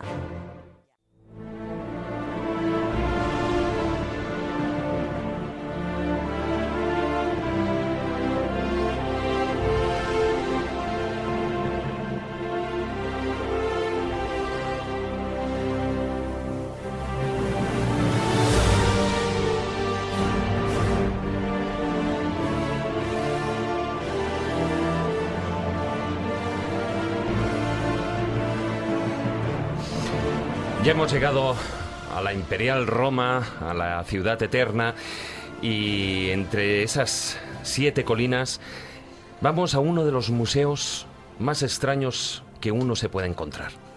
Un museo donde, bueno, pues ahí hay muestras de las almas del purgatorio, ni más ni menos. Allí, bueno, parece ser que se conservan objetos, eh, cartas enviados eh, por lo que son las almas, algunas incluso, eh, si no me equivoco Jesús, están marcadas pues como si fueran con manos de fuego. Así es, eh, la verdad que son de esos museos insólitos que es raro como admitir que es verdad, ¿no? Porque a quién se le ha ocurrido esta, esta idea aparentemente disparatada, ¿no? A pesar de que el, purgatorio, igual que el cielo y el infierno, han sido admitidos como lugares físicos durante muchísimo tiempo, sobre todo a partir del Concilio de Trento, pero luego ya sabes que con Juan Pablo II pues ya se comentó que más bien eran estados de ánimos, no exactamente lugares físicos, pero bueno, en el, en momento que se crea este museo de, las ánimas del purgatorio, la iglesia del Santo Cuore, eh, un pequeño duomo, como le llaman. Es curioso porque además es muy poco perceptible. Hay gente que pasa adelante y no se entera que en ese lugar hay un sitio tan extraño, tan gore, tan morboso como estas ánimas del purgatorio, que se empieza a concebir a finales del siglo XIX a raíz del padre Jouet, precisamente un francés, Sí. que, que vivía allí en Roma. Y entonces, bueno, eh, lo que cuenta la historia, no tanto la leyenda, la historia es que esa iglesia se incendia y podría ser un incendio más de tantos que hubo, ¿no? Eh, por supuesto accidental, no, no fue intencionado, pero ¿qué ocurre? Que cuando se disipan ya los restos de las llamas, cuando se disipa el humo, sí aparece en una de las paredes algo que en principio un parapsicólogo diría que es una teleplastia, que es el rostro angustiado de una persona, como si hubiera quedado ahí grabado. El padre Jouet pensó que este era un alma del purgatorio que de alguna forma se quería manifestar y que el fuego pues había sido como un poco el medio. También hay que ser imaginativo. ¿eh? Hay que ser imaginativo, pero bueno, él... Es lo primero que se me ocurriría. Eso, pero eso le encendió la chispa, nunca mejor dicho, para crear un, Qué miedito. un museo, un museo del purgatorio. Entonces, claro, evidentemente en Roma no encontró tantos objetos y se dedicó a recorrer Europa, en fin, eh, sobre todo Alemania, Francia, en busca de visitas físicas de almas del purgatorio. Y entonces, ¿qué empieza a encontrar? Pues eh, Biblias chamuscadas, eh, manos, Manos en- quemadas en, manos en quemadas, prendas. Claro, eh, tanto en prendas, en, en un reclinatorio, en fin, en lugares de estos. Entonces, bueno, pues él fue recogiendo pieza por pie- por pieza, recogiendo también un poco la leyenda, la historia de cada, de cada cosa, y la fue colocando ahí. Una labor pues bastante ardua, en fin, tampoco son tantas, no, son veintitantas piezas si no recuerdo mal. Si fueran miles sería peligroso. Claro, Sí, un poco como de investigación de lo, investigador de lo paranormal, ¿no? Sí, exactamente. Pero con la, con la diferencia de que no estamos hablando de reproducciones. Es decir, que dice que son piezas auténticas. Otra cosa es que te lo creas o no te lo creas. Pero que son piezas auténticas, fruto de la devoción popular y fruto de determinados testimonios de cómo alguien, eh, llegado directamente al purgatorio, cuidado, eh, ha habido eh, tratados del purgatorio eh, escritos por beatas, escritos por místicas, donde te cuentan con pelos y señales lo que hacen en el purgatorio. Y la verdad que es espeluznante. No sé lo que harán en el infierno, pero lo del purgatorio también tiene, tiene su tela, ¿no? Entonces, bueno, lo que te dicen, evidentemente, si nos vamos a la doctrina de la Iglesia Católica, lo que te dice que el purgatorio es un lugar temporal, un lugar de paso, pero que lo pasas francamente Vamos, mal. como la segunda vez. Y entonces, Sí, estás ahí atrapado. muchas de esas ánimas, cuando vienen a, a- a nuestro espacio-tiempo, lo que buscan es que se les haga unas misas para mm, estar lo menos posible en el purgatorio. A ser posible pagadas. Ah, Claro, hombre, Hombre, evidentemente. claro, Ahora hablamos de la importancia que tuvo eso en Roma, para la construcción Y de la Roma como muestra, como muestra, como seña de identidad, pues te deja su mano chamuscada, pues eso, en una Biblia, en una mesa, en, en la pared, eh, o no la mesa, o sencillamente cualquier cosa que de alguna forma huela, huela chamusquina y que indica que eh, no ha sido un sueño, que no ha sido la imaginación de esta persona, de este incidente. Hay unos cuantos casos muy curiosos, además, muchos de ellos ocurren como en fechas señaladas, ¿no? Hay algún caso que ocurre, por ejemplo, en la noche de, de Navidad, o sea, es como si tuviera predilección estas ánimas del purgatorio en manifestarse pues, en fechas muy concretas, muy mágicas, que por otra parte pues también coincide con la tradición popular, ¿no? Bueno, pues eso es básicamente un poco lo que hay, y luego, pues bueno, es una gozada el poder ver objeto por objeto, leer su historia, se pueden hacer fotos, lo cual ya es algo Sí, raro, sí, sí. porque normalmente en otros lugares no te permiten hacer fotografías, y que no deja de ser un testimonio único, asombroso, insólito, de un lugar donde se recogen los testimonios del más allá, que no es fácil es que además es que lo que vienen a atestiguar es esa comunicación con el más allá. exactamente, Es que, visita. eh, es que no solo estamos hablando de, eh, en apariencia dices, bueno, pues mira, es como un museo friki, ¿no? Un museo de las almas del purgatorio, ya, pero es que, que eso, que está en una iglesia, lo que está, eh, el- ese mensaje oculto, ese detalle que la gente no piensa, es que viene a aportar pruebas mm, desde el punto de vista de la Iglesia de que existe esa comunicación con el más allá. Pues yo lo que no entiendo es cómo el Vaticano mm, puede, puede permitir eso, ¿no? No permite, por ejemplo, ¿eh? cosas El Vaticano me parece indiferente, no, no le afecta. Le da igual. No, porque, claro. porque no va, nunca va a autentificar que eso sea cierto. Es, pasa como las reliquias, o sea, eh, como ya sabes, No le molestan. ni siquiera la sábana santa de Turín autentifica que, que eso Sí. es verdad, y más después del escándalo de 1988 con el carbono 14. O sea, lo que pasa es que permite, permite su Claro. culto. Si alguien quiere vene- venerar eso y que la gente vaya a la iglesia del Santo Curo del Sufragio, eh, ya sabes que además es una iglesia muy moderna, es neogótica, se termina de construir en el año 1917, Ujú. pero los testimonios que se van recogiendo por el padre Jouet es eh, desde 1894, 1895, a a partir del incendio sobre todo. Bueno, es una rareza, es una curiosidad. Yo creo que es una Roma que también hay que conocer para aquel que quiera él ir. llegó a, re- a recoger más de 200, Sí, 240 muchísimos o por más, ahí. pero de los que se exponen Sí. son veintitantos, no muchos más, porque también es verdad que a lo largo del tiempo muchos han sido robados, otros se consideraba que, fin, que, que provocaban más la risa que la devoción. Entonces, al final, se han dejado esos auténticos, entre comillas, que piensan que es el testimonio físico de la llegada de un alma del otro mundo, del más allá, a este. Entonces, la gente que quiere pruebas dice, pues ahí tienes las pruebas. Es verdad que ya es una cuestión de fe, pero las pruebas las tienes, evidentemente, y además pruebas tangibles, que las puedes tocar y fotografiar.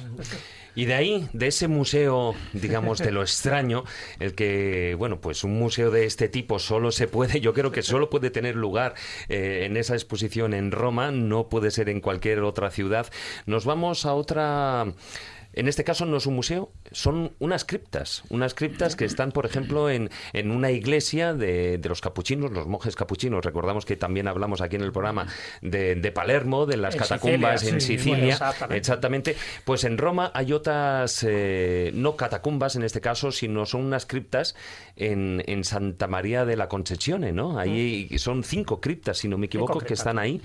Ahí abajo y que están llenas de cadáveres, huesos. Bueno, más bien de huesos, sí, porque- Bueno, cadáveres, perdón, calaveras. Calaveras. No, no hay cuerpos incorruptos por ahí, a diferencia, por ejemplo, de las de Palermo, que era también una cripta de capuchinos, de monjes capuchinos, y sí que había cuerpos incorruptos. Además, dijimos un poco los distintos métodos de momificación que había. En este caso, no, estos son huesos, mondos y lerondos. Hombre, es curioso porque es verdad que no hay tantos osarios, y menos osarios eh, adornados como este, ¿no? Historiados. Eh, aquí en España hay uno del que hemos hablado, que es el de Bamba, que es pequeñito. Que comparado estuvimos esto. visitando, por cierto. que Sí, en estuvimos el- visitando en el último poco. viaje que hicimos. Está el, este de Sicilia que acabamos de comentar, las famosas catacumbas, por ejemplo, de, de París, donde también hay muchos de estos huesos, en fin, eh, en forma artística. Hay varios en Portugal. El de Évora es- El de Évora. Évora. Y es verdad que en Roma también hay mucha gente que pasa por Roma y piensa que este tipo de criptas no existen. Mira tú por dónde también son de capuchinos y ahí está.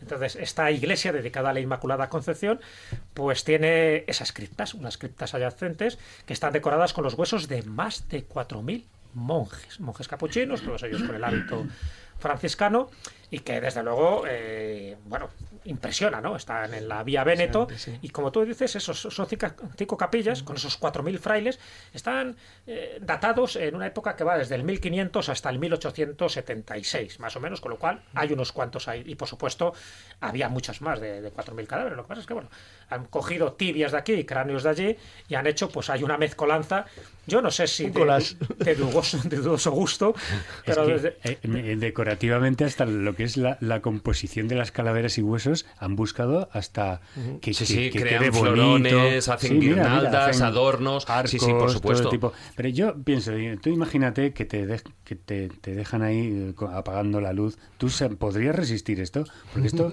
es como la casa de- del horror del parque de atracciones, pero a lo bestia, ¿no? Bueno, yo creo que más importante que eso sería la en Praga, ¿no? Si no me En. Praga también hay, Claro, verdad. en Praga. también hay eso otra- sí que es eh, verdaderamente imponente. Ese no le conozco, pero las fotos que he visto Praga también. es espectacular. Lo que pasa es que en este, claro, yo por eso digo que el gusto, el gusto artístico, esos muros eh, con motivos decorativos, pues yo creo que van más allá, ¿no? Porque hay, eh, en algunos de ellos hay espirales con pelvis, otros candelabros con Sí, homoplatos, sí, sí. en otros pedestales de cráneos humanos. En fin, hay un pasillo de 40 metros de largo eh, con abovedados, donde está lleno de cosillas, eh, incluso algunos parecen como crucificados, como colgados. Es decir, no sé, es un gusto estético que es verdad que en el fondo lo que intenta representar, no lo olvidemos, el contexto es el tempus fugit, el tiempo se va, en fin, eh, morir La habemos. muerte te espera. Eh, Exactamente, o sea que en el fondo es un mensaje de que cuidado, cuidado, no raptes en las sabinas, que al final te vas a morir y tienes que pagar luego, claro, tus pecados o tu karma, ¿no? Bueno, puede ser, pero bueno, es, es curioso, es impresionante y también es algo que yo creo que es digno de ver, sobre todo para los que no sean demasiado aprensivos, evidentemente, ¿no? Bueno, ahí hay Bueno, también. creo que hay una frase también ahí en los capuchinos que dice aquí vais a encontrar huesos calaveras y nada. Como queriendo decir, esto es el fin. Esto es la nada. Creo que la frase, creo, ¿eh? Eh, cuando finalizas el recorrido, Sí. porque hay que hacer un recorrido, es eh, lo que tú eres, nosotros fuimos, lo que nosotros somos, tú Tú serás. serás. Pues Sí, que es una variante de lo que había también en, en Bamba. Claro, en- te unas ganas de salir de la cripta y tomarte una cerveza para decir, bueno, vamos a Pero ver. sin, embargo, pero sin embargo, Jesús, a mí la sensación que me da esto es que en realidad te está descubri- describiendo un punto final, una estación término, que es la muerte, como que, cuidado, que ahí ya no hay nada, ¿no? Es decir, como el temor al vacío y a la oscuridad total. no, pero no, no, no, vamos, de- de- no, punto te está, no te está ofreciendo a cambio, bueno, pues un... Sí, un paraíso. sea un, sí, un una- una- purgatorio. Pero es que esa no es la finalidad de la cripta. La finalidad de la cripta lo que te está diciendo es que seas lo que seas, seas noble, Así rey, acabarás. plebeyo, monje, vas a Estás acabar igualado, igual. sí. O sea, no te está no te- hablando de no una. Es la igualdad de la muerte, sí. El espíritu del cuadro de Valdés Leal de Sí, sí. Inoc Que también era la alegría de la huerta. Sí, Sí, sí, sí, también era la alegría de la huerta. Vaya cuadros que hacían. Hombre, pero aún así, lo que son las criptas de los capuchinos no es la única. O sea, también se puede pasar. a- es la más. eh, o sea, yo creo que donde hay más material, ahí estás hablando de, de 4.000 eh, cadáveres, bueno. Sí, eh, eh, calaveras, huesos así sumando y tal. ¿no? Eso es. Pero por ejemplo también en Santa María de, de la Adoración y de la Muerte, ahí, pero los, lo que ya está adornado como tal es la propia fachada de la iglesia, en la que, bueno, pues ahí está adornada con calaveras, en las que tienen alas, curiosamente, y que, bueno, pues recuerda un poquitín también a, a ese, a, a ese, mm, eh, a esa frase que tú estabas diciendo, el tiempo pasa rápido, ¿no? Tempi- Tempus fugit. Sí, en el fondo también, claro. Hay que también recordar un poco para qué se hizo este, esta iglesia, o por lo menos la finalidad que tuvo, la Sa- Santa María de la Oración y la Muerte, ¿no? Tú lo has dicho Sí, ya lo eres ya, italiano que te caracteriza sí. de actor que eres. Sí, vamos. en la vía Julia, Julia, pues claro, ¿cuál fue una de las finalidades que tuvo esta iglesia? Evidentemente, yo creo que no era esta, pero era recoger los muertos abandonados o los muertos de los que en la familia no se podía hacer Mm. Que era un problema. sepelio. Sí, sí, un sistema de Que- civilización. que era un gran problema, porque estamos hablando del siglo XVII en adelante. Entonces había muchas muertes, en fin, había epidemias y había gente que no sabía qué hacer con el muerto. Entonces, bueno, lo colocaba ahí en la puerta. Bueno, había esta, esta iglesia de la oración y de la muerte, ahí lo colocaba, incluso había buzones de donativos para que la gente diera dinero, porque evidentemente los, los curas, la iglesia no se podía hacer cargo de tanto muerto, porque estamos hablando de miles y miles de personas que al final eran enterradas en una cripta específica, que por cierto, dentro de esa iglesia también hay una cripta una capilla de huesos. Lo que pasa es que no te la permiten ver, salvo que tengas algún permiso o tengas algún tipo de enchufe, ¿no? Pero también hay una de ellas que parece que está decorada de una forma ornamental, un poco como estamos diciendo, con unos cuantos cráneos, pero eh, es restringida, es decir, no permiten la, la llegada al turismo, un poco también, pues a lo mejor para eso, para que, que no se banalice un poco. Pero bueno, es curioso porque lo que tú decías, dentro de esos buzones, ese tempus fugit, pues que hay muchos relojes de arena, que en el fondo lo que estaba representando es el tránsito Claro. de la vida y que, y que mucha gente ha perdido un poco el concepto de por qué esos buzones y por qué esos elementos tan morbosos en la fachada de, de la iglesia de Santa María de la Oración y de la Muerte, que ya el nombre creo dice bastante. ¿no? Sí. De ahí, eh, sí, querías comentar algo. No, que solo faltaba que algún cabrito huérfano les hubiera colocado a alguna de las calaveras un mecanismo para que hicieran clac, clac, clac, clac, clac, clac, clac. Sí, bueno, risita, dándole ¿no? cuerda, ¿no? Eso, ¿no? Dándole cuerda. El humor negro. Bueno, pues vamos también, vamos a continuar eh, eh, al hilo del, del morbo de Maese. Eh, vamos con otro cementerio. Mira, mira, mira, mira. Y encima lo disfruta. Sí, sí, sí, sí, se está partiendo. Con una cara de pillín. Bueno, vamos, vamos a otro cementerio. Tiene aspecto de monje. Claro, sí. bueno, solo el aspecto. Luego la realidad. Famélico, famélico no. No, no, desde luego que no. Monje cervecero. Y Es de abadía, es de abadía. Sí, es de Badía, es de Badía, sí, sí. Bueno, vamos con otro cementerio, pero en este caso, porque es un, un cementerio curioso, es un cementerio eh, protestante, ahí eh, que está en Roma. Tú lo conoces. eh, A ver, el, es que esto es un tema curioso. Es decir, Roma era un símbolo en la cristiandad, pero también Roma era eh, la cabeza de un Estado, que lo fue durante un tiempo, y al mismo tiempo una ciudad que recibía visitas de toda Europa y lo recibió durante todo el tiempo. Es decir, a pesar de ser la sede y la cabeza de la Iglesia Católica, Roma era una ciudad simbólica, no solamente por la investigación y el estudio del arte en los siglos XVI y XVII, sino que cuando se produce la, la reforma, es decir, la reforma protestante y, una, y Europa occidental, nuestra cultura se parte en dos literalmente, Roma sigue siendo un lugar interesante, incluso para los propios protestantes, y en Roma la Inquisición y el catolicismo de la Contrarreforma nunca fue tan duro como en otras zonas. O sea, hay que reconocer que las zonas de Italia bajo control español era diferente. O sea, era... Bueno, de hecho, eh, no hemos hablado, Roma es una ciudad, como ciudad, que sufre tres grandes saqueos en su historia. Sí. El de los godos de Larico, que es famosísimo, luego podemos hablar, son los saqueos de Roma. El de los vándalos, famosos en Gensérico, y el más, el más brutal de todos, el que le somete eh, el emperador, el rey de España. Claro, Eso es eso. en que 1527. Cuando ¿no? saqueamos siendo una nación católica, saqueamos de verdad. Claro. Entonces, el de 1527 es un saqueo absolutamente brutal. El Papa se refugia. Ahora hablaremos de San Ángelo, que es donde. Sant'Angelo. Claro, o sea, es donde se Ángelo que tiene refugia. fantasma, ¿eh? También. Y por cierto, es desde donde dice la leyenda y la tradición que un orfebre famosísimo, luego escultor y gran habilidoso del bronce llamado Menuto Cellini, Ah, con un arcabuz desde el castillo de San Angelo le pegó un tiro al condestable de Borbón que mandaba a las tropas imperiales y españolas. Es decir, es él el que le mata. Es el Pero es verdad. Él dice que sí, lo dice en sus memorias. es un poco fantasmón, Hay dudas, ¿eh? era un fantasmón. ¿eh? Pero Vaya, es que- me, me imagino que los papas huirían por los túneles que hay Sí, debajo del exacto, castillo. la ¿no? Guardia Suiza se sacrifica en los túneles para intentar proteger al Papa hasta San Angelo y que es donde finalmente, bueno, se acaba rindiendo. Pero por cierto que es curioso porque Cellini era un chulo, o sea, era un tipo... Era- era- Era- hombre, no llegaba a ser un psicópata asesino como, como Caravaggio, pero bueno. Bueno, Bueno, pero, por ahí pero estaba cerca, creas, estaba ¿eh? cerca, estaba Ni Una cerca. paliza más de uno. Andaba cerquilla. Era un genio bueno. en los dos sentidos de la palabra. Sí, sí. Qué genio. Entonces, es verdad que en, en- en- era artistas. muy de la época del Renacimiento. La- y bueno, del Bueno, Miguel. Ángel, cuidado, que se las traía. Bueno, ese era era, era desagradable directamente. O sea, Miguel Ángel era prepotente, que se a Julio II, al Papa. Sí, sí, sí. Bueno, tiene unas discusiones famosas, ¿eh? Con Pues anda que me estás poniendo a uno que también era fino. Bueno, a ver, Sí. no nos vayamos Bueno, de tema. No nos vayamos de Era tema. muy típico, muy típico de los, de los, de los, de los grandes genios del Renacimiento el atribuirse algunas características por encima de lo que su. Había un cierto pique profesional de que a ver quién había hecho más. Y Benvenuto Cellini se atribuye eso, se atribuye la muerte del condestable Borbón en San Angelo. San Angelo, que dentro de los elementos simbólicos de Roma es uno de los muy importantes. Fíjate que originariamente es una construcción del siglo III. Sí. Es decir, porque es de- del siglo III, II, nunca si me equivoco. De Adriano, De Adriano, Absolutamente recubierta de mármol precioso. Y Eso es. todo eso se fue a la porra. Sí, Se pero luego todo eso influye de manera muy notable en los arquitectos posteriores cuando Roma, vamos a ver, lo interesante de la Roma del siglo XVI-XVII es que el papado, que había pasado una época relativamente jorobadas y, y duras durante las guerras de investidura, enfrentado a los emperadores del Sacro Imperio, que no había llegado a tener poder, vuelve a tener de nuevo dinero y poder como para poder intentar convertir a Roma en el faro de la cristiandad total. Y es curioso que eh, coincida la reforma protestante con el comienzo de la rehabilitación de Roma como el lugar de la construcción y el arte en Europa.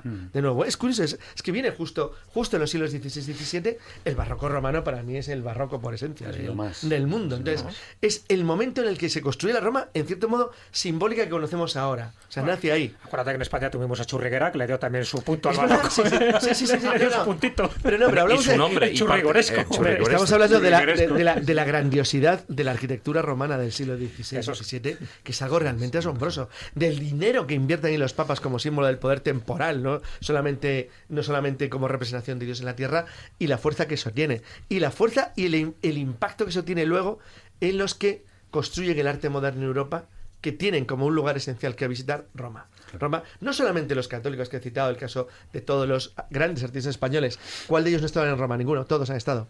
Sino que ocurre también en el mundo protestante, que siguen yendo a Roma, porque Roma es un foco de atracción para ver de verdad el estado del arte. Pero fíjate, ju- eh, justo eso que tú dices de faro de artistas dura hasta el siglo XIX. Claro, hasta el XIX, ¿eh? Y luego le toma el relevo absolutamente con las vanguardias históricas París. Sí. Y después, ala, a Nueva. York. Ya Sí. se acabó la Se historia. acabó, se acabó, se acabó, se acabó.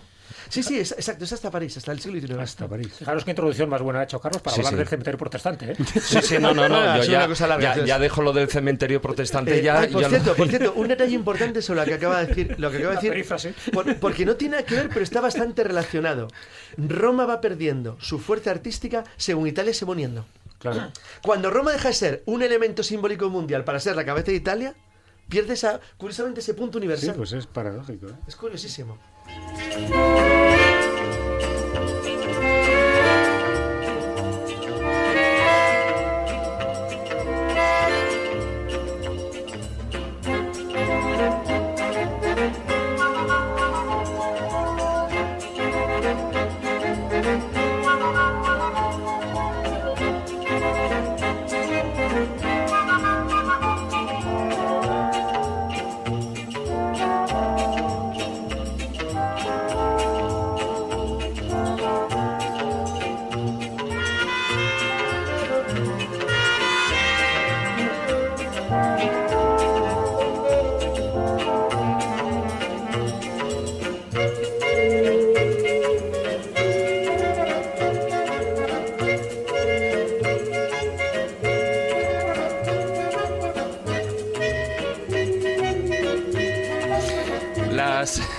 11 de la noche, las 23 horas y 22 minutos, ya hemos seleccionado a nuestro compañero, a Carlos, para que sea más breve, conciso y nos hable de algunos de los Bueno, personajes estamos hablando del que el, cementerio. protestante que, que tiene una curiosidad para mí importante es que además de protestantes, en cierto modo, el protestante, más que protestante, de los no católicos. De hecho, es el cementerio católico, que es mucho más correcto, puesto que, aunque la tumba más antigua que se conserva es de un inglés que sí era protestante, que es un estudiante de Oxford, se llamaba Y murió en 1738, la verdad es que es famoso fundamentalmente por los enterrados allí que no son ni católicos ni protestantes, algunos declarados claramente ateos, como por ejemplo, eh, bueno, pues algunos, por ejemplo, de los grandes líderes eh, marxistas italianos, como Gramsci, que está enterrado allí. Nicolás Gramsci, efectivamente. Claro, efectivamente. O algunos famosísimos poetas como John Keats o como ni más ni menos que Percy Shelley, el marido de Mary Shelley, la autora de Frankenstein. Entonces, que murió allí, murió de tuberculosis. Sí, además mueren con una diferencia de un año, uno en 1821 y otro en Eso es, 1822. eso es. Entonces, bueno, realmente todo, todo este tipo de, de, bueno, de, de la existencia de, de- de grandes personajes que no eran este, católicos y que no tenían tradición de, en la propia Roma. Pero es que hay judíos también enterrados, por eso Sí, que claro. está mal O sea, llamado es que, el no, cementerio no, es que protestante. ellos lo llaman cementerio católico, el no católico. Realmente es mucho más correcto.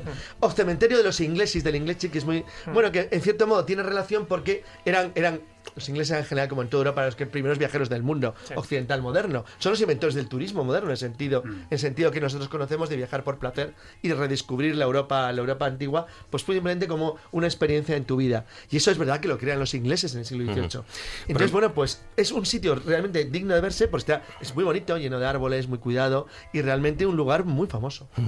Hemos estado hablando de, porque parece mentira, ¿no? Que en lo que es en Roma, la, la ciudad del cristianismo y, sobre, y del catolicismo, pues de esos otros cultos, ¿no? Eh, hemos también. hablado de ese cementerio protestante, pero hay otros, por ejemplo, en lo que es en la iglesia de San Clemente, ahí en, en la plaza que tiene el mismo nombre, bajo lo que es la iglesia hay cuatro niveles dedicados al culto del mitraísmo. Es que es decir, fue la gran Eh, capital del mitraísmo en el Sí, mundo. señor, porque además, bueno, eso eh, hace, estaríamos hablando de unos 17 siglos atrás, ¿no?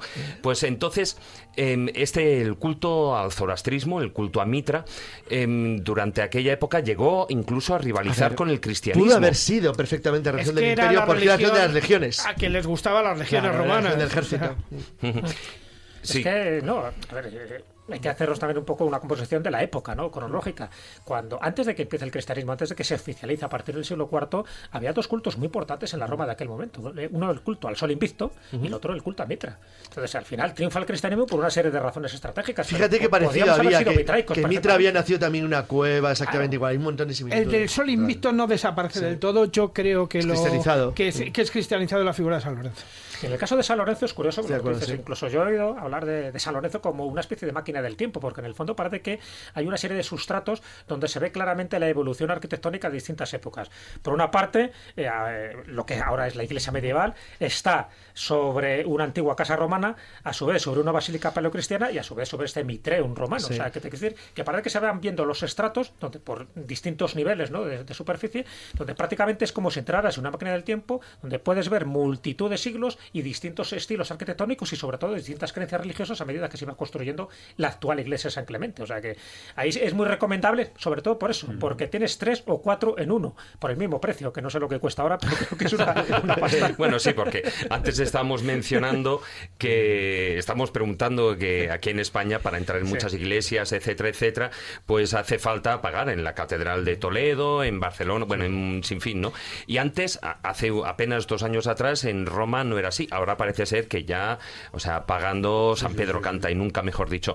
Pero eh, lo que sí que, lo que sí que eh, es una prueba de que de que el cristianismo superó al, mit- al bueno al culto a Mitra el que la iglesia se construyó encima de esos cuatro niveles Claro. dedicados al culto Una musica dolce suonava soltanto per me.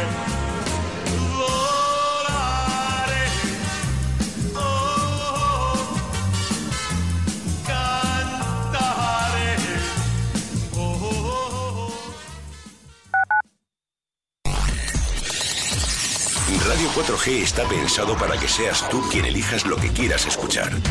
Nosotros te damos las posibilidades. Tú eliges. Ven, síguenos. Tenemos cobertura total. Estamos en Internet.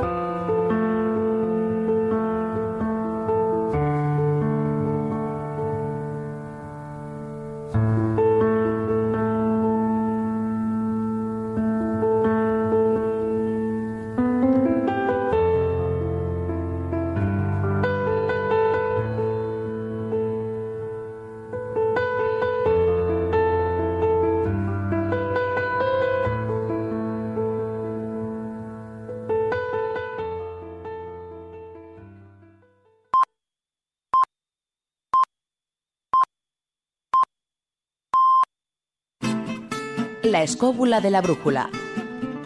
La escóbula de la brújula.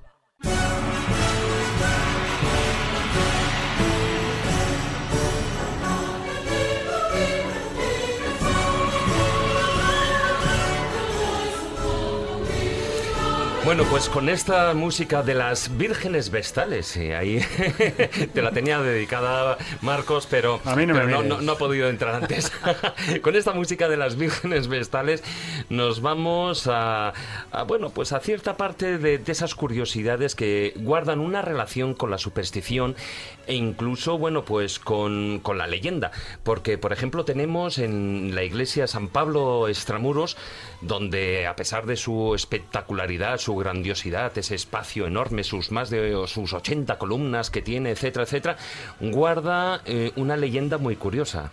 Sí, es un, esta, estamos hablando de San Pablo Extramuros, que es una muy antigua iglesia, porque es prácticamente coetánea con la autorización del cristianismo como religión oficial del imperio.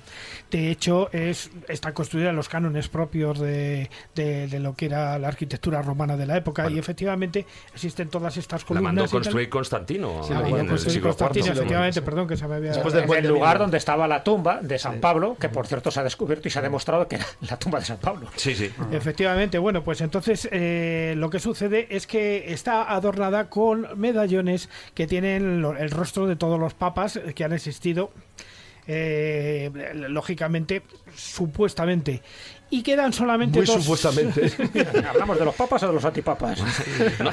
Pero, pero aquí De está el detalle. Hay- hay mucho de, inventado De hecho, ahí, ¿eh? de hecho la conocen como el, el- bueno, es conocida como el Papa Negro, la leyenda esta, el Papa Negro de, Estra- de San Pablo Extramuros. Claro, la leyenda del Papa Negro, porque al solo quedar dos medallones, se dice que el próximo quizás sea el penúltimo de los papas que van a existir antes de la desaparición del mundo como tal o de la llegada de la parusía famosa, ¿no? La segunda venida de Cristo, en fin, el apocalipsis, la destrucción, el no va mal, vamos, el de así. Ujú. Con lo cual, incluso algunos pues em, creen ver en, en esos dos medallones que quedan, bueno, pues lo que eran las profecías de supuestamente de Nostradamus, Nostradamus, sí, ¿no? Lo que pasa es que me parece que es mezclar churras con Bueno, en fin. sí, como siempre, como siempre suele suceder. Pero vamos con otras supersticiones que, bueno, que tienen cuanto menos mucha más gracia.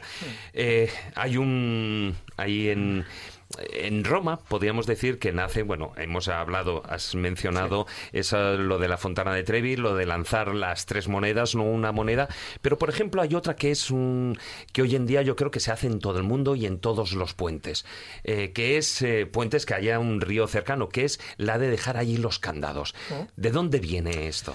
Viene de, de una novela de Federico Moquea. De Federico Moquea para... bueno, seguro que, que muchas de las oyentes le conocerán porque además mm, luego mm, sus novelas han llevado al cine, ¿no? Como la de Tres metros sobre el cielo. Pero una de ellas es Tengo ganas de ti y no os miro a nadie en concreto. Gracias. Titula así, Tengo ganas de ti. del 2006. Ya puedo respirar. Pues ahí, ahí la parejita de turno, pues le da por hacer eso, ¿no? Eh, en una farola que hay allí en el puente Milvio, pues eh, para sellar su amor, de una forma muy romántica, pues compran un candado, ponen su nombre, lo cierran y luego tiran la llave ¿no? al, al río Tíber, pues eh, pensando ya que con eso eh, no deja de ser un símbolo para, para fortalecer férreamente por lo del candado su amor. Bueno, pues mm, como esa novela se convirtió en un bestseller y luego creo que en esos tres metros sobre el cielo también se vuelve a comentar lo de los candados, pues se, se popularizó. Pero fijaros lo que Todo el mundo se apunta al bombardeo y ya está. Claro, pero estamos hablando de una superstición mm, reciente, no más del 2006. O sea, lo que pasa es que luego ya el Ayuntamiento de Roma tomó cartas en el asunto porque incluso ya en esa farola ya era imposible, ¿no? Incluso se llegó a caer por el peso, pusieron unas barras de hierro para que la gente colocara los candados y aún así ya dijeron, mira, vamos a cortar por lo sano Pero a ver, y ya la- permiten esta esto. superstición, estamos hablando de esta en concreto, de dejar los candados en Roma, pero eso ocurre, eh, ya se venía realizando en todo el mundo. Vamos, de hecho, yo cuando terminé el servicio... por ejemplo. No, no, pero a ver, yo cuando realicé el servicio militar, no, pero- a la salida todo el mundo dejaba los, los candados de las cuando taquillas se en puente. populariza es a raíz de esto, de esta novela. O sea, es verdad que antes no se le ocurrió solo a Federico Moquea, ya la gente lo sabía. Pero cuando se populariza, cuando se En ese lugar exacto. es a partir de ahí. O sea, y, y el puente Milvio, fijaros, ¿en qué lugar también más más emblemático? Porque dice, bueno, vale, es en el puente Milvio, pero ¿qué ocurrió en el puente Milvio? Eso lo sabe muy bien. Puente Milvio tiene una gran ventaja histórica para siempre. Es que después de Puente Milvio los cristianos ya no podían ser exterminados porque, como dice un chiste, eran los exterminadores también. Claro, Entonces, claro, el la famosa batalla es donde, del donde, sa- 312. donde no, pero sobre todo es famosísimo principalmente porque es donde se supone que aparece el famoso signo en el cielo. Y no, signo Exacto, vinces. con este signo vencerás, que pasa a ser el emblema del cristianismo durante mil años. Y decir, que se convierte en el lábaro de Constantino. Exacto, el lábaro de Constantino, que es el emblema Y a partir de ahí se convierte en el lábaro que luego es el crismón. El crismón Claro, cristiano. donde Constantino termina a Sí. tipo Juego de Tronos con uno de los cuatro Sí. que le hacían sombra, que es Magencio. Pero qué buen ejemplo, tipo Juego de Tronos. Claro. sí, sí. Así, y de ahí surge. Pero bueno, interesante ya el puente por sí, por sí mismo. Bueno, no era Luego- así, claro, pero. No, no, bueno, fue muy modificado a partir del siglo XVII. Y vamos con otra. Ah, si querías apuntar algo No, más. la otra. No, porque. Hay otra leyenda apuntar. que es la que quería decir, que es la conocida y es la, la boca de la verdad. A ver si alguien se atreve a poner la mano dentro. Bueno, evidentemente mucha gente se atreve. ¿no? Habla, habla en italiano, la boca de la verità. La boca. Que si mientes te pega un bocado y te... Sí. Ahora, lo que pasa es que cuando sabes la Sacas el historia... muñón, ¿no? esta tiene, es más antigua, esta no es una superstición tan moderna como la Fontana de Trevi o como esta que estamos contando de Puente Milvio del Cantado del Amor. Tiene más tradición, pero bueno, si, sab- si sabemos un poco el origen de esta boca de la verdad, pues ya no es tan romántico, ¿no? Porque en principio eso se utilizaba para las mujeres adúlteras, es decir, si, si tú no eras adúltera y decías la verdad, pues tú metías la mano ahí, si la sacabas indemne sin ningún muñón, pues quiere decir que es verdad, que no, que no habías mentido a tu marido, o sea que realmente surge de ahí, pero el origen, o sea, esa gran mm, bueno, mascarón, vamos a llamarlo, donde aparece esa- ese rostro barbudo con esos cinco orificios, ¿sabéis lo que era en su origen? Era una tapa de alcantarilla. ¡Ostras! Es cierto, es cierto. Se me acaba de decaer la, la película de la escena de vacaciones en Roma con Audrey Hepburn y Gregory Peck. Claro, que además, por cierto, eh, Gregory Peck mete la mano, saca, Y la eh, saca con la el- mano porque mete la, con la la manga manga, y la otra se pega un susto de miedo. Parece que no estaba ahí, no formaba parte de la escena y al final el director dijo, Es "Venga, que no tenían ver". valor de hacerlo con tiburones. Eso hay que hacer con No tiburones. Pero realmente formaría parte de esas, bueno, de esos mascarones, de esas termas de Caracala, posiblemente sí. del siglo I, y de ahí viene la cosa. Luego fue pasando por distintos lugares, pero bueno, como era curioso, se fue colocando en distintos lugares hasta que es colocado en 1631 en cerca, bueno, de Santa María in Cosmedin, en la plaza de Santa Sabina, donde está, donde está esta, este mascarón, donde hay que colocar la mano y donde vaya, todo el mundo se lo inventa y es muy fácil de ver porque hay una cola tremenda. Es decir, sí, es muy difícil pasar desapercibido cuando ¿y esta cola para qué? Pues ahí todo el mundo haciendo el tonto, ay, mira la mano, uy, uy, uy. mira, solo Y tengo cuatro dedos. Tiene Bueno, cierta- y hoy en día con el cierto- selfie, ¿no? Tiene cierto parecido con la boca esta de Bomarzo, ¿no? ¿No? Pero es distinto. Es distinto. Es distinto, porque lo de Bomarzo es muy curioso, además, que hayas hecho ese- esa referencia. Bomarzo, además, está relativamente cerca de, de Sí. Roma, unos 70 kilómetros, una cosa así, en Viterbo. Y lo de Bomarzo es distinto porque para entrar, es- sabes que es un jardín alquímico, Sí, sabes sí. que es un jardín en fin, esotérico, con una serie de claves astrológicas y alquímicas, que por cierto, Sí, si sí, nos da sí, tiempo, sí. luego comentaremos que también Sí, hay tú una vas a ver el puerta- sueño polifilo, una- tiene otra historia. hay una puerta alquímica en Roma, ¿no? Pero lo de Bomarzo, para entrar eh, a ese lugar, entras por esa boca monstruosa, Claro. porque en el fondo eh, lo que está representando es que los monstruos, los, los demonios, los dejas afuera para convertirte en un hombre nuevo haciendo el recorrido iniciático que hay que hacer por sí, sí, sí. Pero eso luego sirvió de inspiración para algún otro templo, como el Palacio Zuccari. El Palacio Zuccari, que tiene ese estilo marianista, está basado precisamente en ese, en ese jardín. Eh, de, Sí, sí, qué de. Bomarzo, donde se buscan los monstruos. De hecho, ese Palacio Zuccari la llama la Casa de los Monstruos, una casa del siglo XVI, porque en parte está inspirado en este príncipe, el príncipe Orsini, que es el que genera toda esta historia de- del Palacio de Bomarzo, vamos, del templo y de. porque es, es todo un como un templo relacionado un poco con lo que hemos Sí. dicho, con los templos alquímicos y con los jardines Sí, alquímicos. con- sí, con- sí, es sí. algo más que una parte decorativa. Efectivamente, no tiene nada que ver, tiene un juego, es un esquema diferente. Al mundo Y bueno, ordenado. vamos con, bueno, algo a caballo, a caballo entre la superstición y el conocimiento. Digo brevemente porque tenemos cinco minutos que nos quedan justitos del, del filandón. Algo eh, que habla de magia y estamos hablando de una puerta, una puerta que está en la, en la Piazza Vittorio, en la Plaza Vittorio. Sí, a- Vittorini, Vittorini. haciendo así con la mano, ¿no? Y es una, una puerta que tiene en lo que es en su marco grabado una serie de fórmulas, de símbolos que eh, supuestamente tienen un contenido alquímico y, y que nadie sabe cuál es el orden adecuado, la manera adecuada de cómo hay que recitarlo. Mira, eso es una de las Casi cosas que mejor, ¿eh? más extrañas de Roma y además también pasa muy desapercibido, ¿no? Eh, lo que dice la leyenda, ya que hay que hablar de la leyenda, es que, eh, bueno, le manda a construir en el siglo XVII el marqués Polombara y dice que se hace amigo de un alquimista. Pues el alquimista que buscaba el marqués Polombara, igual que buscaban tantos en aquella época, era hacerse rico, convertir metales innobles en oro, en oro, evidentemente. Entonces, bueno, pues te, te buscabas a algún alquimista que supiera los secretos de la piedra filosofal. Entonces dice que, bueno, pues él trabaja. Como que fuera él. fácil. Claro, le ofrece su laboratorio, le ofrece dinero y este alquimista pues lo hace. Y de buenas a primeras parece que algo consigue, pero desaparece. Desaparece por harto de ensalmo y no se sabe más de él. Pero sí deja una especie de manuscrito con una serie de símbolos, de fórmulas raras, que claro, que el marqués no sabe interpretar. Entonces, como no sabe interpretar ni él ni nadie que le rodea, y él y el alquimista puso los pies en polvorosa y nunca se supo de él, pues ¿qué hace? Crea esta especie de puerta, bueno, de puertas, porque eran cinco, solo se conserva una, y en todas ellas pone las fórmulas alquímicas que vio reflejadas en este manuscrito. Claro, como ha desaparecido cuatro, solo queda una, es imposible. Esto es como lo de la mesa de Salomón. Si te quitan una pata, ya no puedes saber el código secreto que tiene la, la mesa de Salomón para activarla. Pues aquí ocurriría algo parecido. Solo ha quedado esa puerta con símbolos astrológicos, alquímicos. Nadie sabe muy bien lo que significa, pero que sí formaba parte de un conjunto de puertas, de esta puerta mágica, como se llama, o la puerta alquímica, y que solo podemos deducir. Fíjate qué curioso, porque posteriormente a esta puerta, en, el, en lo que es en el umbral de la puerta, han colocado a dos dioses, que es la misma divinidad. ¿Sabéis a qué dios han colocado? Al dios Bes. Curioso, sí. Un dios cartaginés, Dios un dios egipcio, sí, un dios que es un gnomo, que es un duendecito, Sí, un- que es el dios de la fertilidad semita, y el dios de los misterios también. Y por cierto, también el dios de la sexualidad Y del teatro. Y del teatro. Y del teatro, porque la vida es puro teatro. y ¿Qué vas a hablando de puro teatro, también en Roma, eh, bueno, pues estamos hablando ya para finalizar, como último de los elementos, se nos quedan muchas cosas en el tintero, ¿no? Pero hemos estado hablando, yo antes he hecho referencia, pirámide en Roma, porque mucha gente sabe sí que hay, hay obeliscos, hay muchos novelisco- obeliscos en Roma, alguno de ellos incluso no es egipcio, porque eh, mucha gente no sabe que hay un obelisco de reciente construcción Sí. que está ahí de, de unos 21 metros de altura, ¿no? Que está dedicado, bueno, a lo que es en la época del Novecento, ¿no? Pero eh, sí que hay una pirámide en, en la ciudad, en Roma, una pirámide que data, bueno, de, de principios de nuestra era. Pues está al lado del cementerio protestante, por cierto. exactamente, está al ladito. Y embutida en la, en la muralla, por cierto. La pirámide de Cestia. en la muralla aureliana. Pero fijaros, eh, ponernos en contexto. En aquella época, estamos hablando de la época romana, Son faraones hasta cuál, hasta Diocleciano. Me parece, no sé, ¿Cuál es el último que se declara todavía faraón de los emperadores romanos? Es hasta siglo segundo, tercero, que Bueno, siguieron declarándose ahí se está hablando que supuestamente se construyó alrededor del 12 antes Claro. de Cristo. Sí, exactamente, pero en, en Sí. una mentalidad de... Claro, y además este no era emperador ni nada, era un magistrado, ¿no?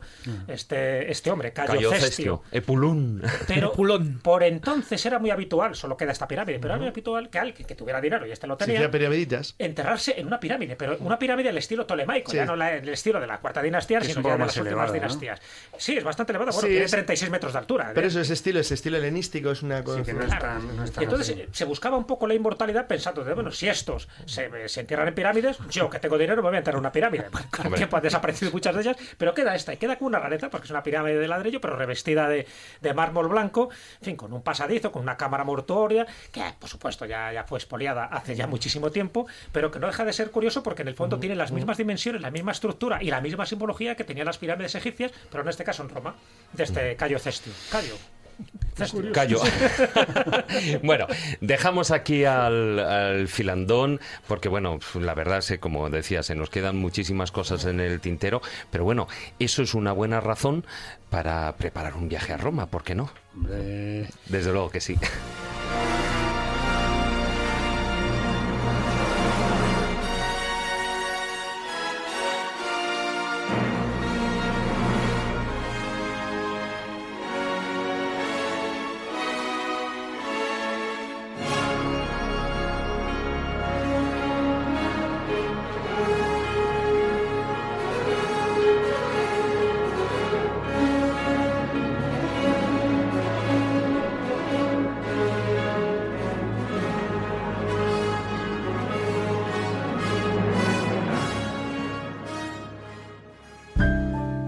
Escóbula de la brújula.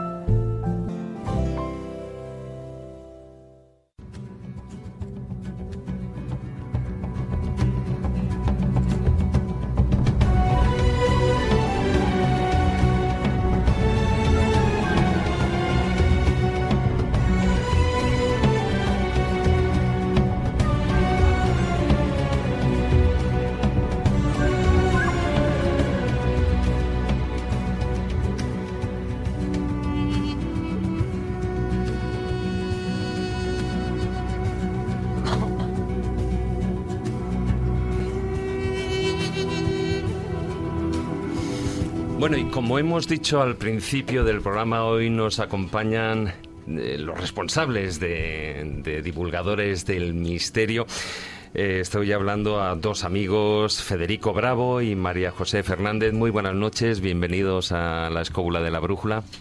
Buenas noches. Buenas noches. Ahí, tú acércate, Fede- Federico, tú acércate. Bueno, me vas a permitir que te llame Fede porque lo de Federico no lo siento, pero no, pero no me sale. Es curioso porque eh, Divulgadores del Misterio nace a la par prácticamente además en el tiempo eh, que, que la escóbula de la brújula, eh, además con la misma música de cabecera, curiosamente también, y bueno, pues después de todo este tiempo, de bueno, lo que nosotros es en programa de radio tres temporadas, bueno, pues se ha conseguido un éxito con el trabajo que se está realizando con ese proyecto, eh, yo creo que, y antes lo he mencionado, un proyecto innovador audiovisual, porque, eh, bueno, pues eh, todo el mundo puede ver todo lo que se está haciendo en, en conferencias, congresos y tal. ¿Dónde creéis que radica el éxito de, de divulgadores del misterio? Fede. Pues supongo que en hacer lo que a cualquiera, por lo menos lo que a mí siempre me hubiera gustado, es decir, joder, no puedo ir a tal congreso, joder, no puedo ver tal conferencia, me gustaría verla. Y decir, bueno, como yo, como nosotros hay miles de personas. Bien, pues vamos a darle lo que miles de personas les gusta. Poder estar en su casa sin tenerse que desplazar a Jaén, Barcelona o La Coruña, o porque tienen que trabajar y no pueden acercarse. Ya. Darle lo que a la gente le gusta. Darle, darle, bueno, pues esas conferencias. Bueno, aparte de conferencias también hay más, eh, porque se abarca un amplio abanico todo lo que es el tema audiovisual. Sí, bueno, eh, también hay presentaciones de libros, alguna que otra entrevista y alguna que otra ruta, que eso, bueno, pues está ahí, la hicimos un día con Jesús Callejo, quedó muy chuli, moló mucho, pero ya no hemos vuelto a hacer más, pero porque la gente nos dice, macho, que nos fastidias el chiringuito. No, no, no. No creo que se fastidie porque, bueno, es otro tipo de, de producto y además, bueno, pues eh, una cosa es lo que es la, la ruta siempre in situ. Es como, eh, yo pienso que es como decir, una cosa es ver una película, un documental de Egipto y otra cosa es visitar Egipto. Entonces no, no hay comparación, yo creo, al menos bajo mi punto de vista, ¿no? No, no, yo encantado además que hicieras esa ruta. En mi caso es distinto, pero es verdad que a lo mejor la gente que se dedica a hacer rutas, si las grabas, pues sí que le puede romper un poco ese negocio, porque en el fondo las rutas son repetitivas. Eh, Mis rutas son totalmente diferentes, como mis charlas, que a veces doy una. Y entonces, fíjate que ya me habéis grabado no sé cuántas, ¿no? Yo creo que más de 15. Por ahí anda, por y ahí son anda. distintas, pero imagínate el que da siempre la misma charla, entonces le, le- le estáis hundiendo ya el negocio. María José, yo creo que además otra parte del éxito que tiene eh, Divulgadores del Misterio es la, la calidad. Es decir, yo antes hacía referencia a lo de la alta definición. Bueno, eh, la verdad es que en eso de la calidad eh, tiene la culpa Fede de haberse puesto ¿eh? son muy imaginativas las de haberse puesto el listón cada vez más alto y yo al principio le podía ayudar en la edición de vídeos perfectamente, pero llegó un momento en que se disparó ya y bueno, cada vez lo hace mejor y yo ya no, no, lo, no lo pillo. Claro, porque hay que decir que los vídeos no es en grabar y colgarlo, ¿no? O sea, hay una postproducción con unas cabeceras, con, bueno, eso ya es eh, alto nivel. A ver, no es que sea alto nivel. Eh, a ver, yo soy un tío que me gusta mucho el baloncesto y me gusta mucho la Super Bowl. Y ves un partido de la Liga Española y dices, esto es un tostón. Ves la americana y dices, jolín, es que estoy viéndolo en mi casa y me lo paso cabra. Con lo cual yo dije, mira, los vídeos, la gente se tiene que divertir. Ver a un tío hablando, por muy bien que ponga las fotografías, y dices, bueno, ¿y qué? Claro, Porque- además grabáis a, a varias cámaras. Sí. Bueno, igual que estamos aquí en el estudio, así. porque este, este programa con el filandón será grabado, igual que, Mm. bueno, eso ya lo iréis viendo, eh, grabáis a tres cámaras. Sí, e incluso se ha llegado a grabar a cuatro. Con Madre una, del amor con una hermoso. con una GoPro pequeñita. En la ruta de Jesús. Y además luego, yo con el casco. y además luego, pues evidentemente, postproduciendo para que no eh, lo que son la- todas las imágenes que se hacen en las, en, en las conferencias, ¿no? Sí, no, eso vamos, le hemos pillado el truco y demás. Vamos todo el rato, oye, oye, por favor, ¿me dejas tu PowerPoint? Oye, por favor, oye, por favor. Alguna vez no la juegan, el problema es ese, que muchas veces se nos juntan, como por ejemplo ahora se nos ha juntado Toledo, Jaén, más lo que hay habitual. Y como estoy yo solo porque la pobre María José todavía no Hombre, lo es que, domina. es que la, la parte técnica va, va ampliándose mucho, ¿no? Claro. Eh, rápidamente, ¿dónde la gente puede descargarse o dónde puede ver todo el contenido que hay en... Para, porque creo que hay como 300 o 400 ya con, entre confe- 460 vídeos. Ahí es nada, 460 vídeos entre conferencias, presentaciones, entrevistas. ¿Dónde pueden descargárselo? Pues si quieren ir al canal de YouTube directamente, pues eh, Divulgadores del Misterio. Si quieren ir a la web, que hay ahí un montón de cosas más, porque también estamos cogiendo a algunas personas del misterio para que nos manden sus crónicas, parte de sus libros, lo que quieran escribir. Y bueno, tenemos esa puerta abierta a, a mucha gente que está aceptando enviarnos un- unos escritos eh, de- o de sus libros o de temas de historia o de, o de temas de, misterio. Dime la web. La web es eh, v, www, Sí. divulgadoresdelmisterio.net.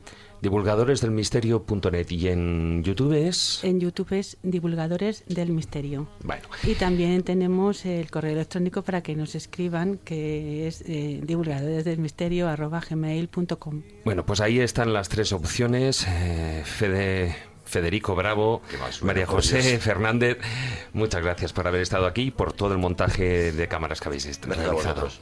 A vosotros.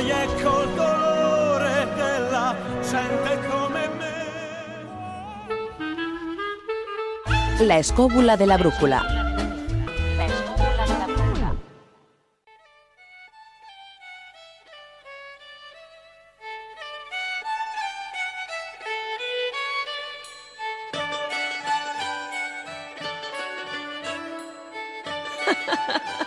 Los cuentos de Callejo.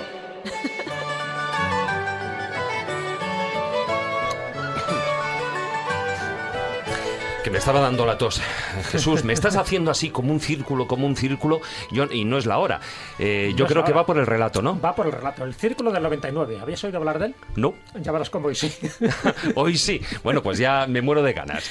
Vamos... Vamos a recordar, eh, te pongo en antecedentes, es, es un cuento de Jorge Bucay, que se llama así, El Círculo del 99, y que yo creo que sirve para analizar muchas situaciones que se dan en nuestra vida personal y también en las personas que tenemos alrededor. Si quieres, paso a relatarlo. Vamos a ello.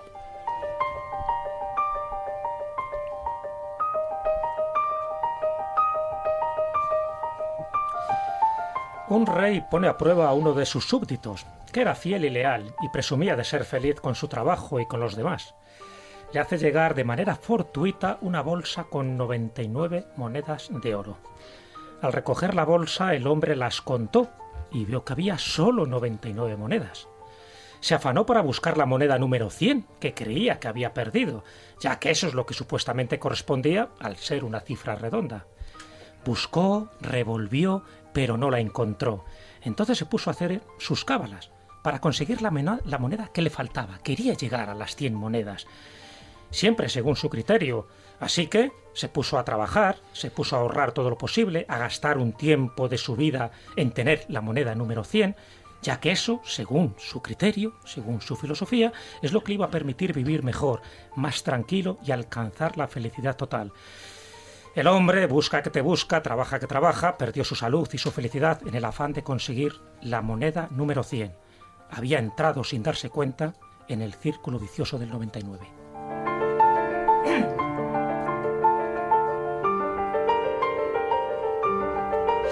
Un círculo vicioso del que es difícil salir. Del 99, claro, fíjate, un poco la, filosofía, ¿no? La moraleja que tiene este cuento. Dice, bueno, ¿qué ocurre? Eh, ¿Pertenecemos acaso nosotros a ese círculo del 99? Muchísimos oyentes, a lo mejor sin darse cuenta, sí, porque muchas veces creemos que debemos conseguir algo para ser más felices. Como dice Bucay, nos sentimos incompletos porque creemos que aún nos falta algo y gastamos, a veces malgastamos nuestro tiempo en la búsqueda de algo, una casa, un coche, un trabajo, un hijo, un novio, un móvil, que nos haga completos. Siempre estamos buscando esa moneda número 100, esa moneda que nos hace ser más ins- insatisfechos, pensando que al hacernos feliz nos está haciendo infelices. Es el deseo de tener y una vez conseguido, deseas tener otra cosa. Siempre estamos persiguiendo deseos que una vez conseguidos nos dura un momento, esa satisfacción, para luego pasar a la insatisfacción de desear otra cosa, ese placer fugaz de lo que hemos hablado en la tertulia esta noche, ese placer momentáneo frente a esa otra satisfacción, aquella que no es material, aquella en la que tú realmente te sientes completo en cosas que no son tan terrenales o materiales, muchas veces como el mero, el mero hecho de dar, de compartir, de ayudar a los demás, de sentirnos útil, de escuchar, de mostrar apoyo ante dificultades. Vamos tan deprisa que a veces no nos damos cuenta de que hemos entrado en ese círculo del 99. Así que, para terminar, como decía el libro de Edgar Tolle, El poder de la hora, lo importante es el ser, lo que tiene que predominar. No debemos fiarnos siempre de que si tenemos más vamos a ser más felices. Nos tenemos que llenar por dentro, tenemos que salir de ese círculo vicioso. No tenemos que buscar la moneda 100. Ya tenemos esa moneda 100 en el corazón.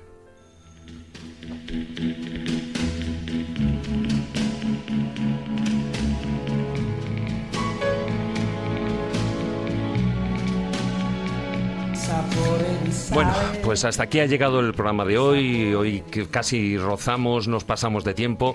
Muy buenas noches, Jesús. Un placer, hasta la próxima semana. Muy buenas noches, Maese. Hala, vámonos para Roma. Marcos, muy buenas noches. A ver, David. Don Carlos, don Aquí Carlos, buenas noches. marina. Sí, sí, hombre, claro. bueno, y queridos escobuleros, una semana más a todos vosotros, gracias por acompañarnos durante estas dos horas de programa. Os recuerdo rápidamente, pues, nuestra página web, laescóbula.com, y nuestra en las redes sociales en Facebook, la página oficial, La Escóbula de la Brújula, y en Twitter nuestro perfil es arroba escobuleros. Buenas noches, amigos. Tratar de ser felices e ilustraos. Hasta la próxima semana.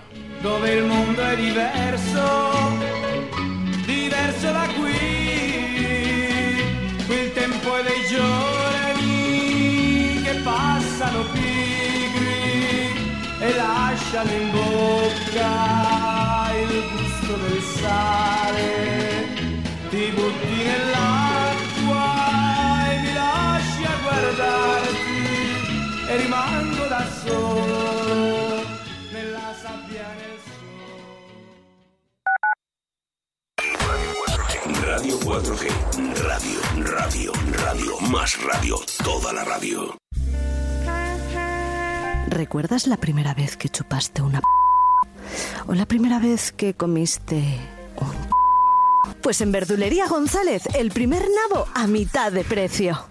No, no voy a hablar ni de verduras ni de nabos. Bueno, de nabos sí, pero sin restricciones, sin pitidos. Sexo, sexo y más sexo.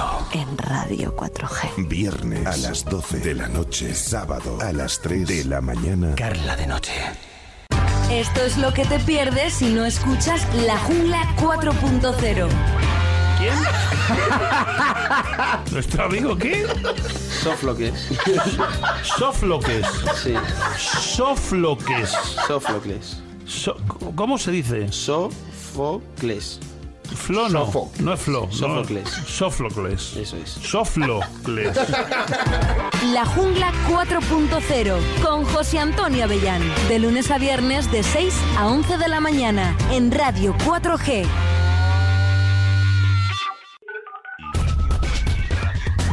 ¿Has descargado ya la nueva aplicación móvil de Radio 4G? Busca Radio 4G en Play Store o App Store y disfruta de la radio cuando y como tú quieras.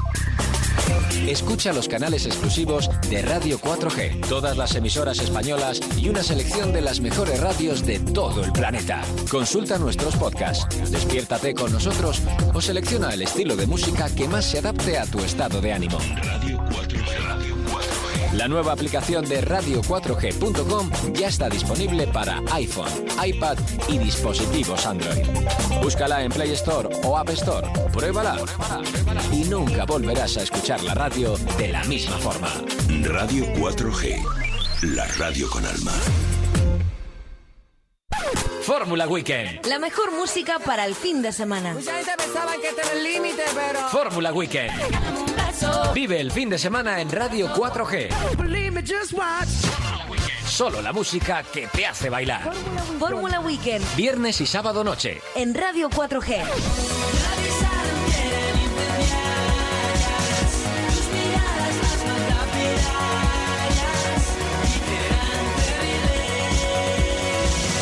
Radio 4G. La radio con alma. Ven. Síguenos. Radio 4G. En Radio 4G te ofrecemos la radio al revés. Tú escuchas lo que quieres escuchar, no lo que te imponga la emisora. Tenemos cobertura total. Estamos en Internet.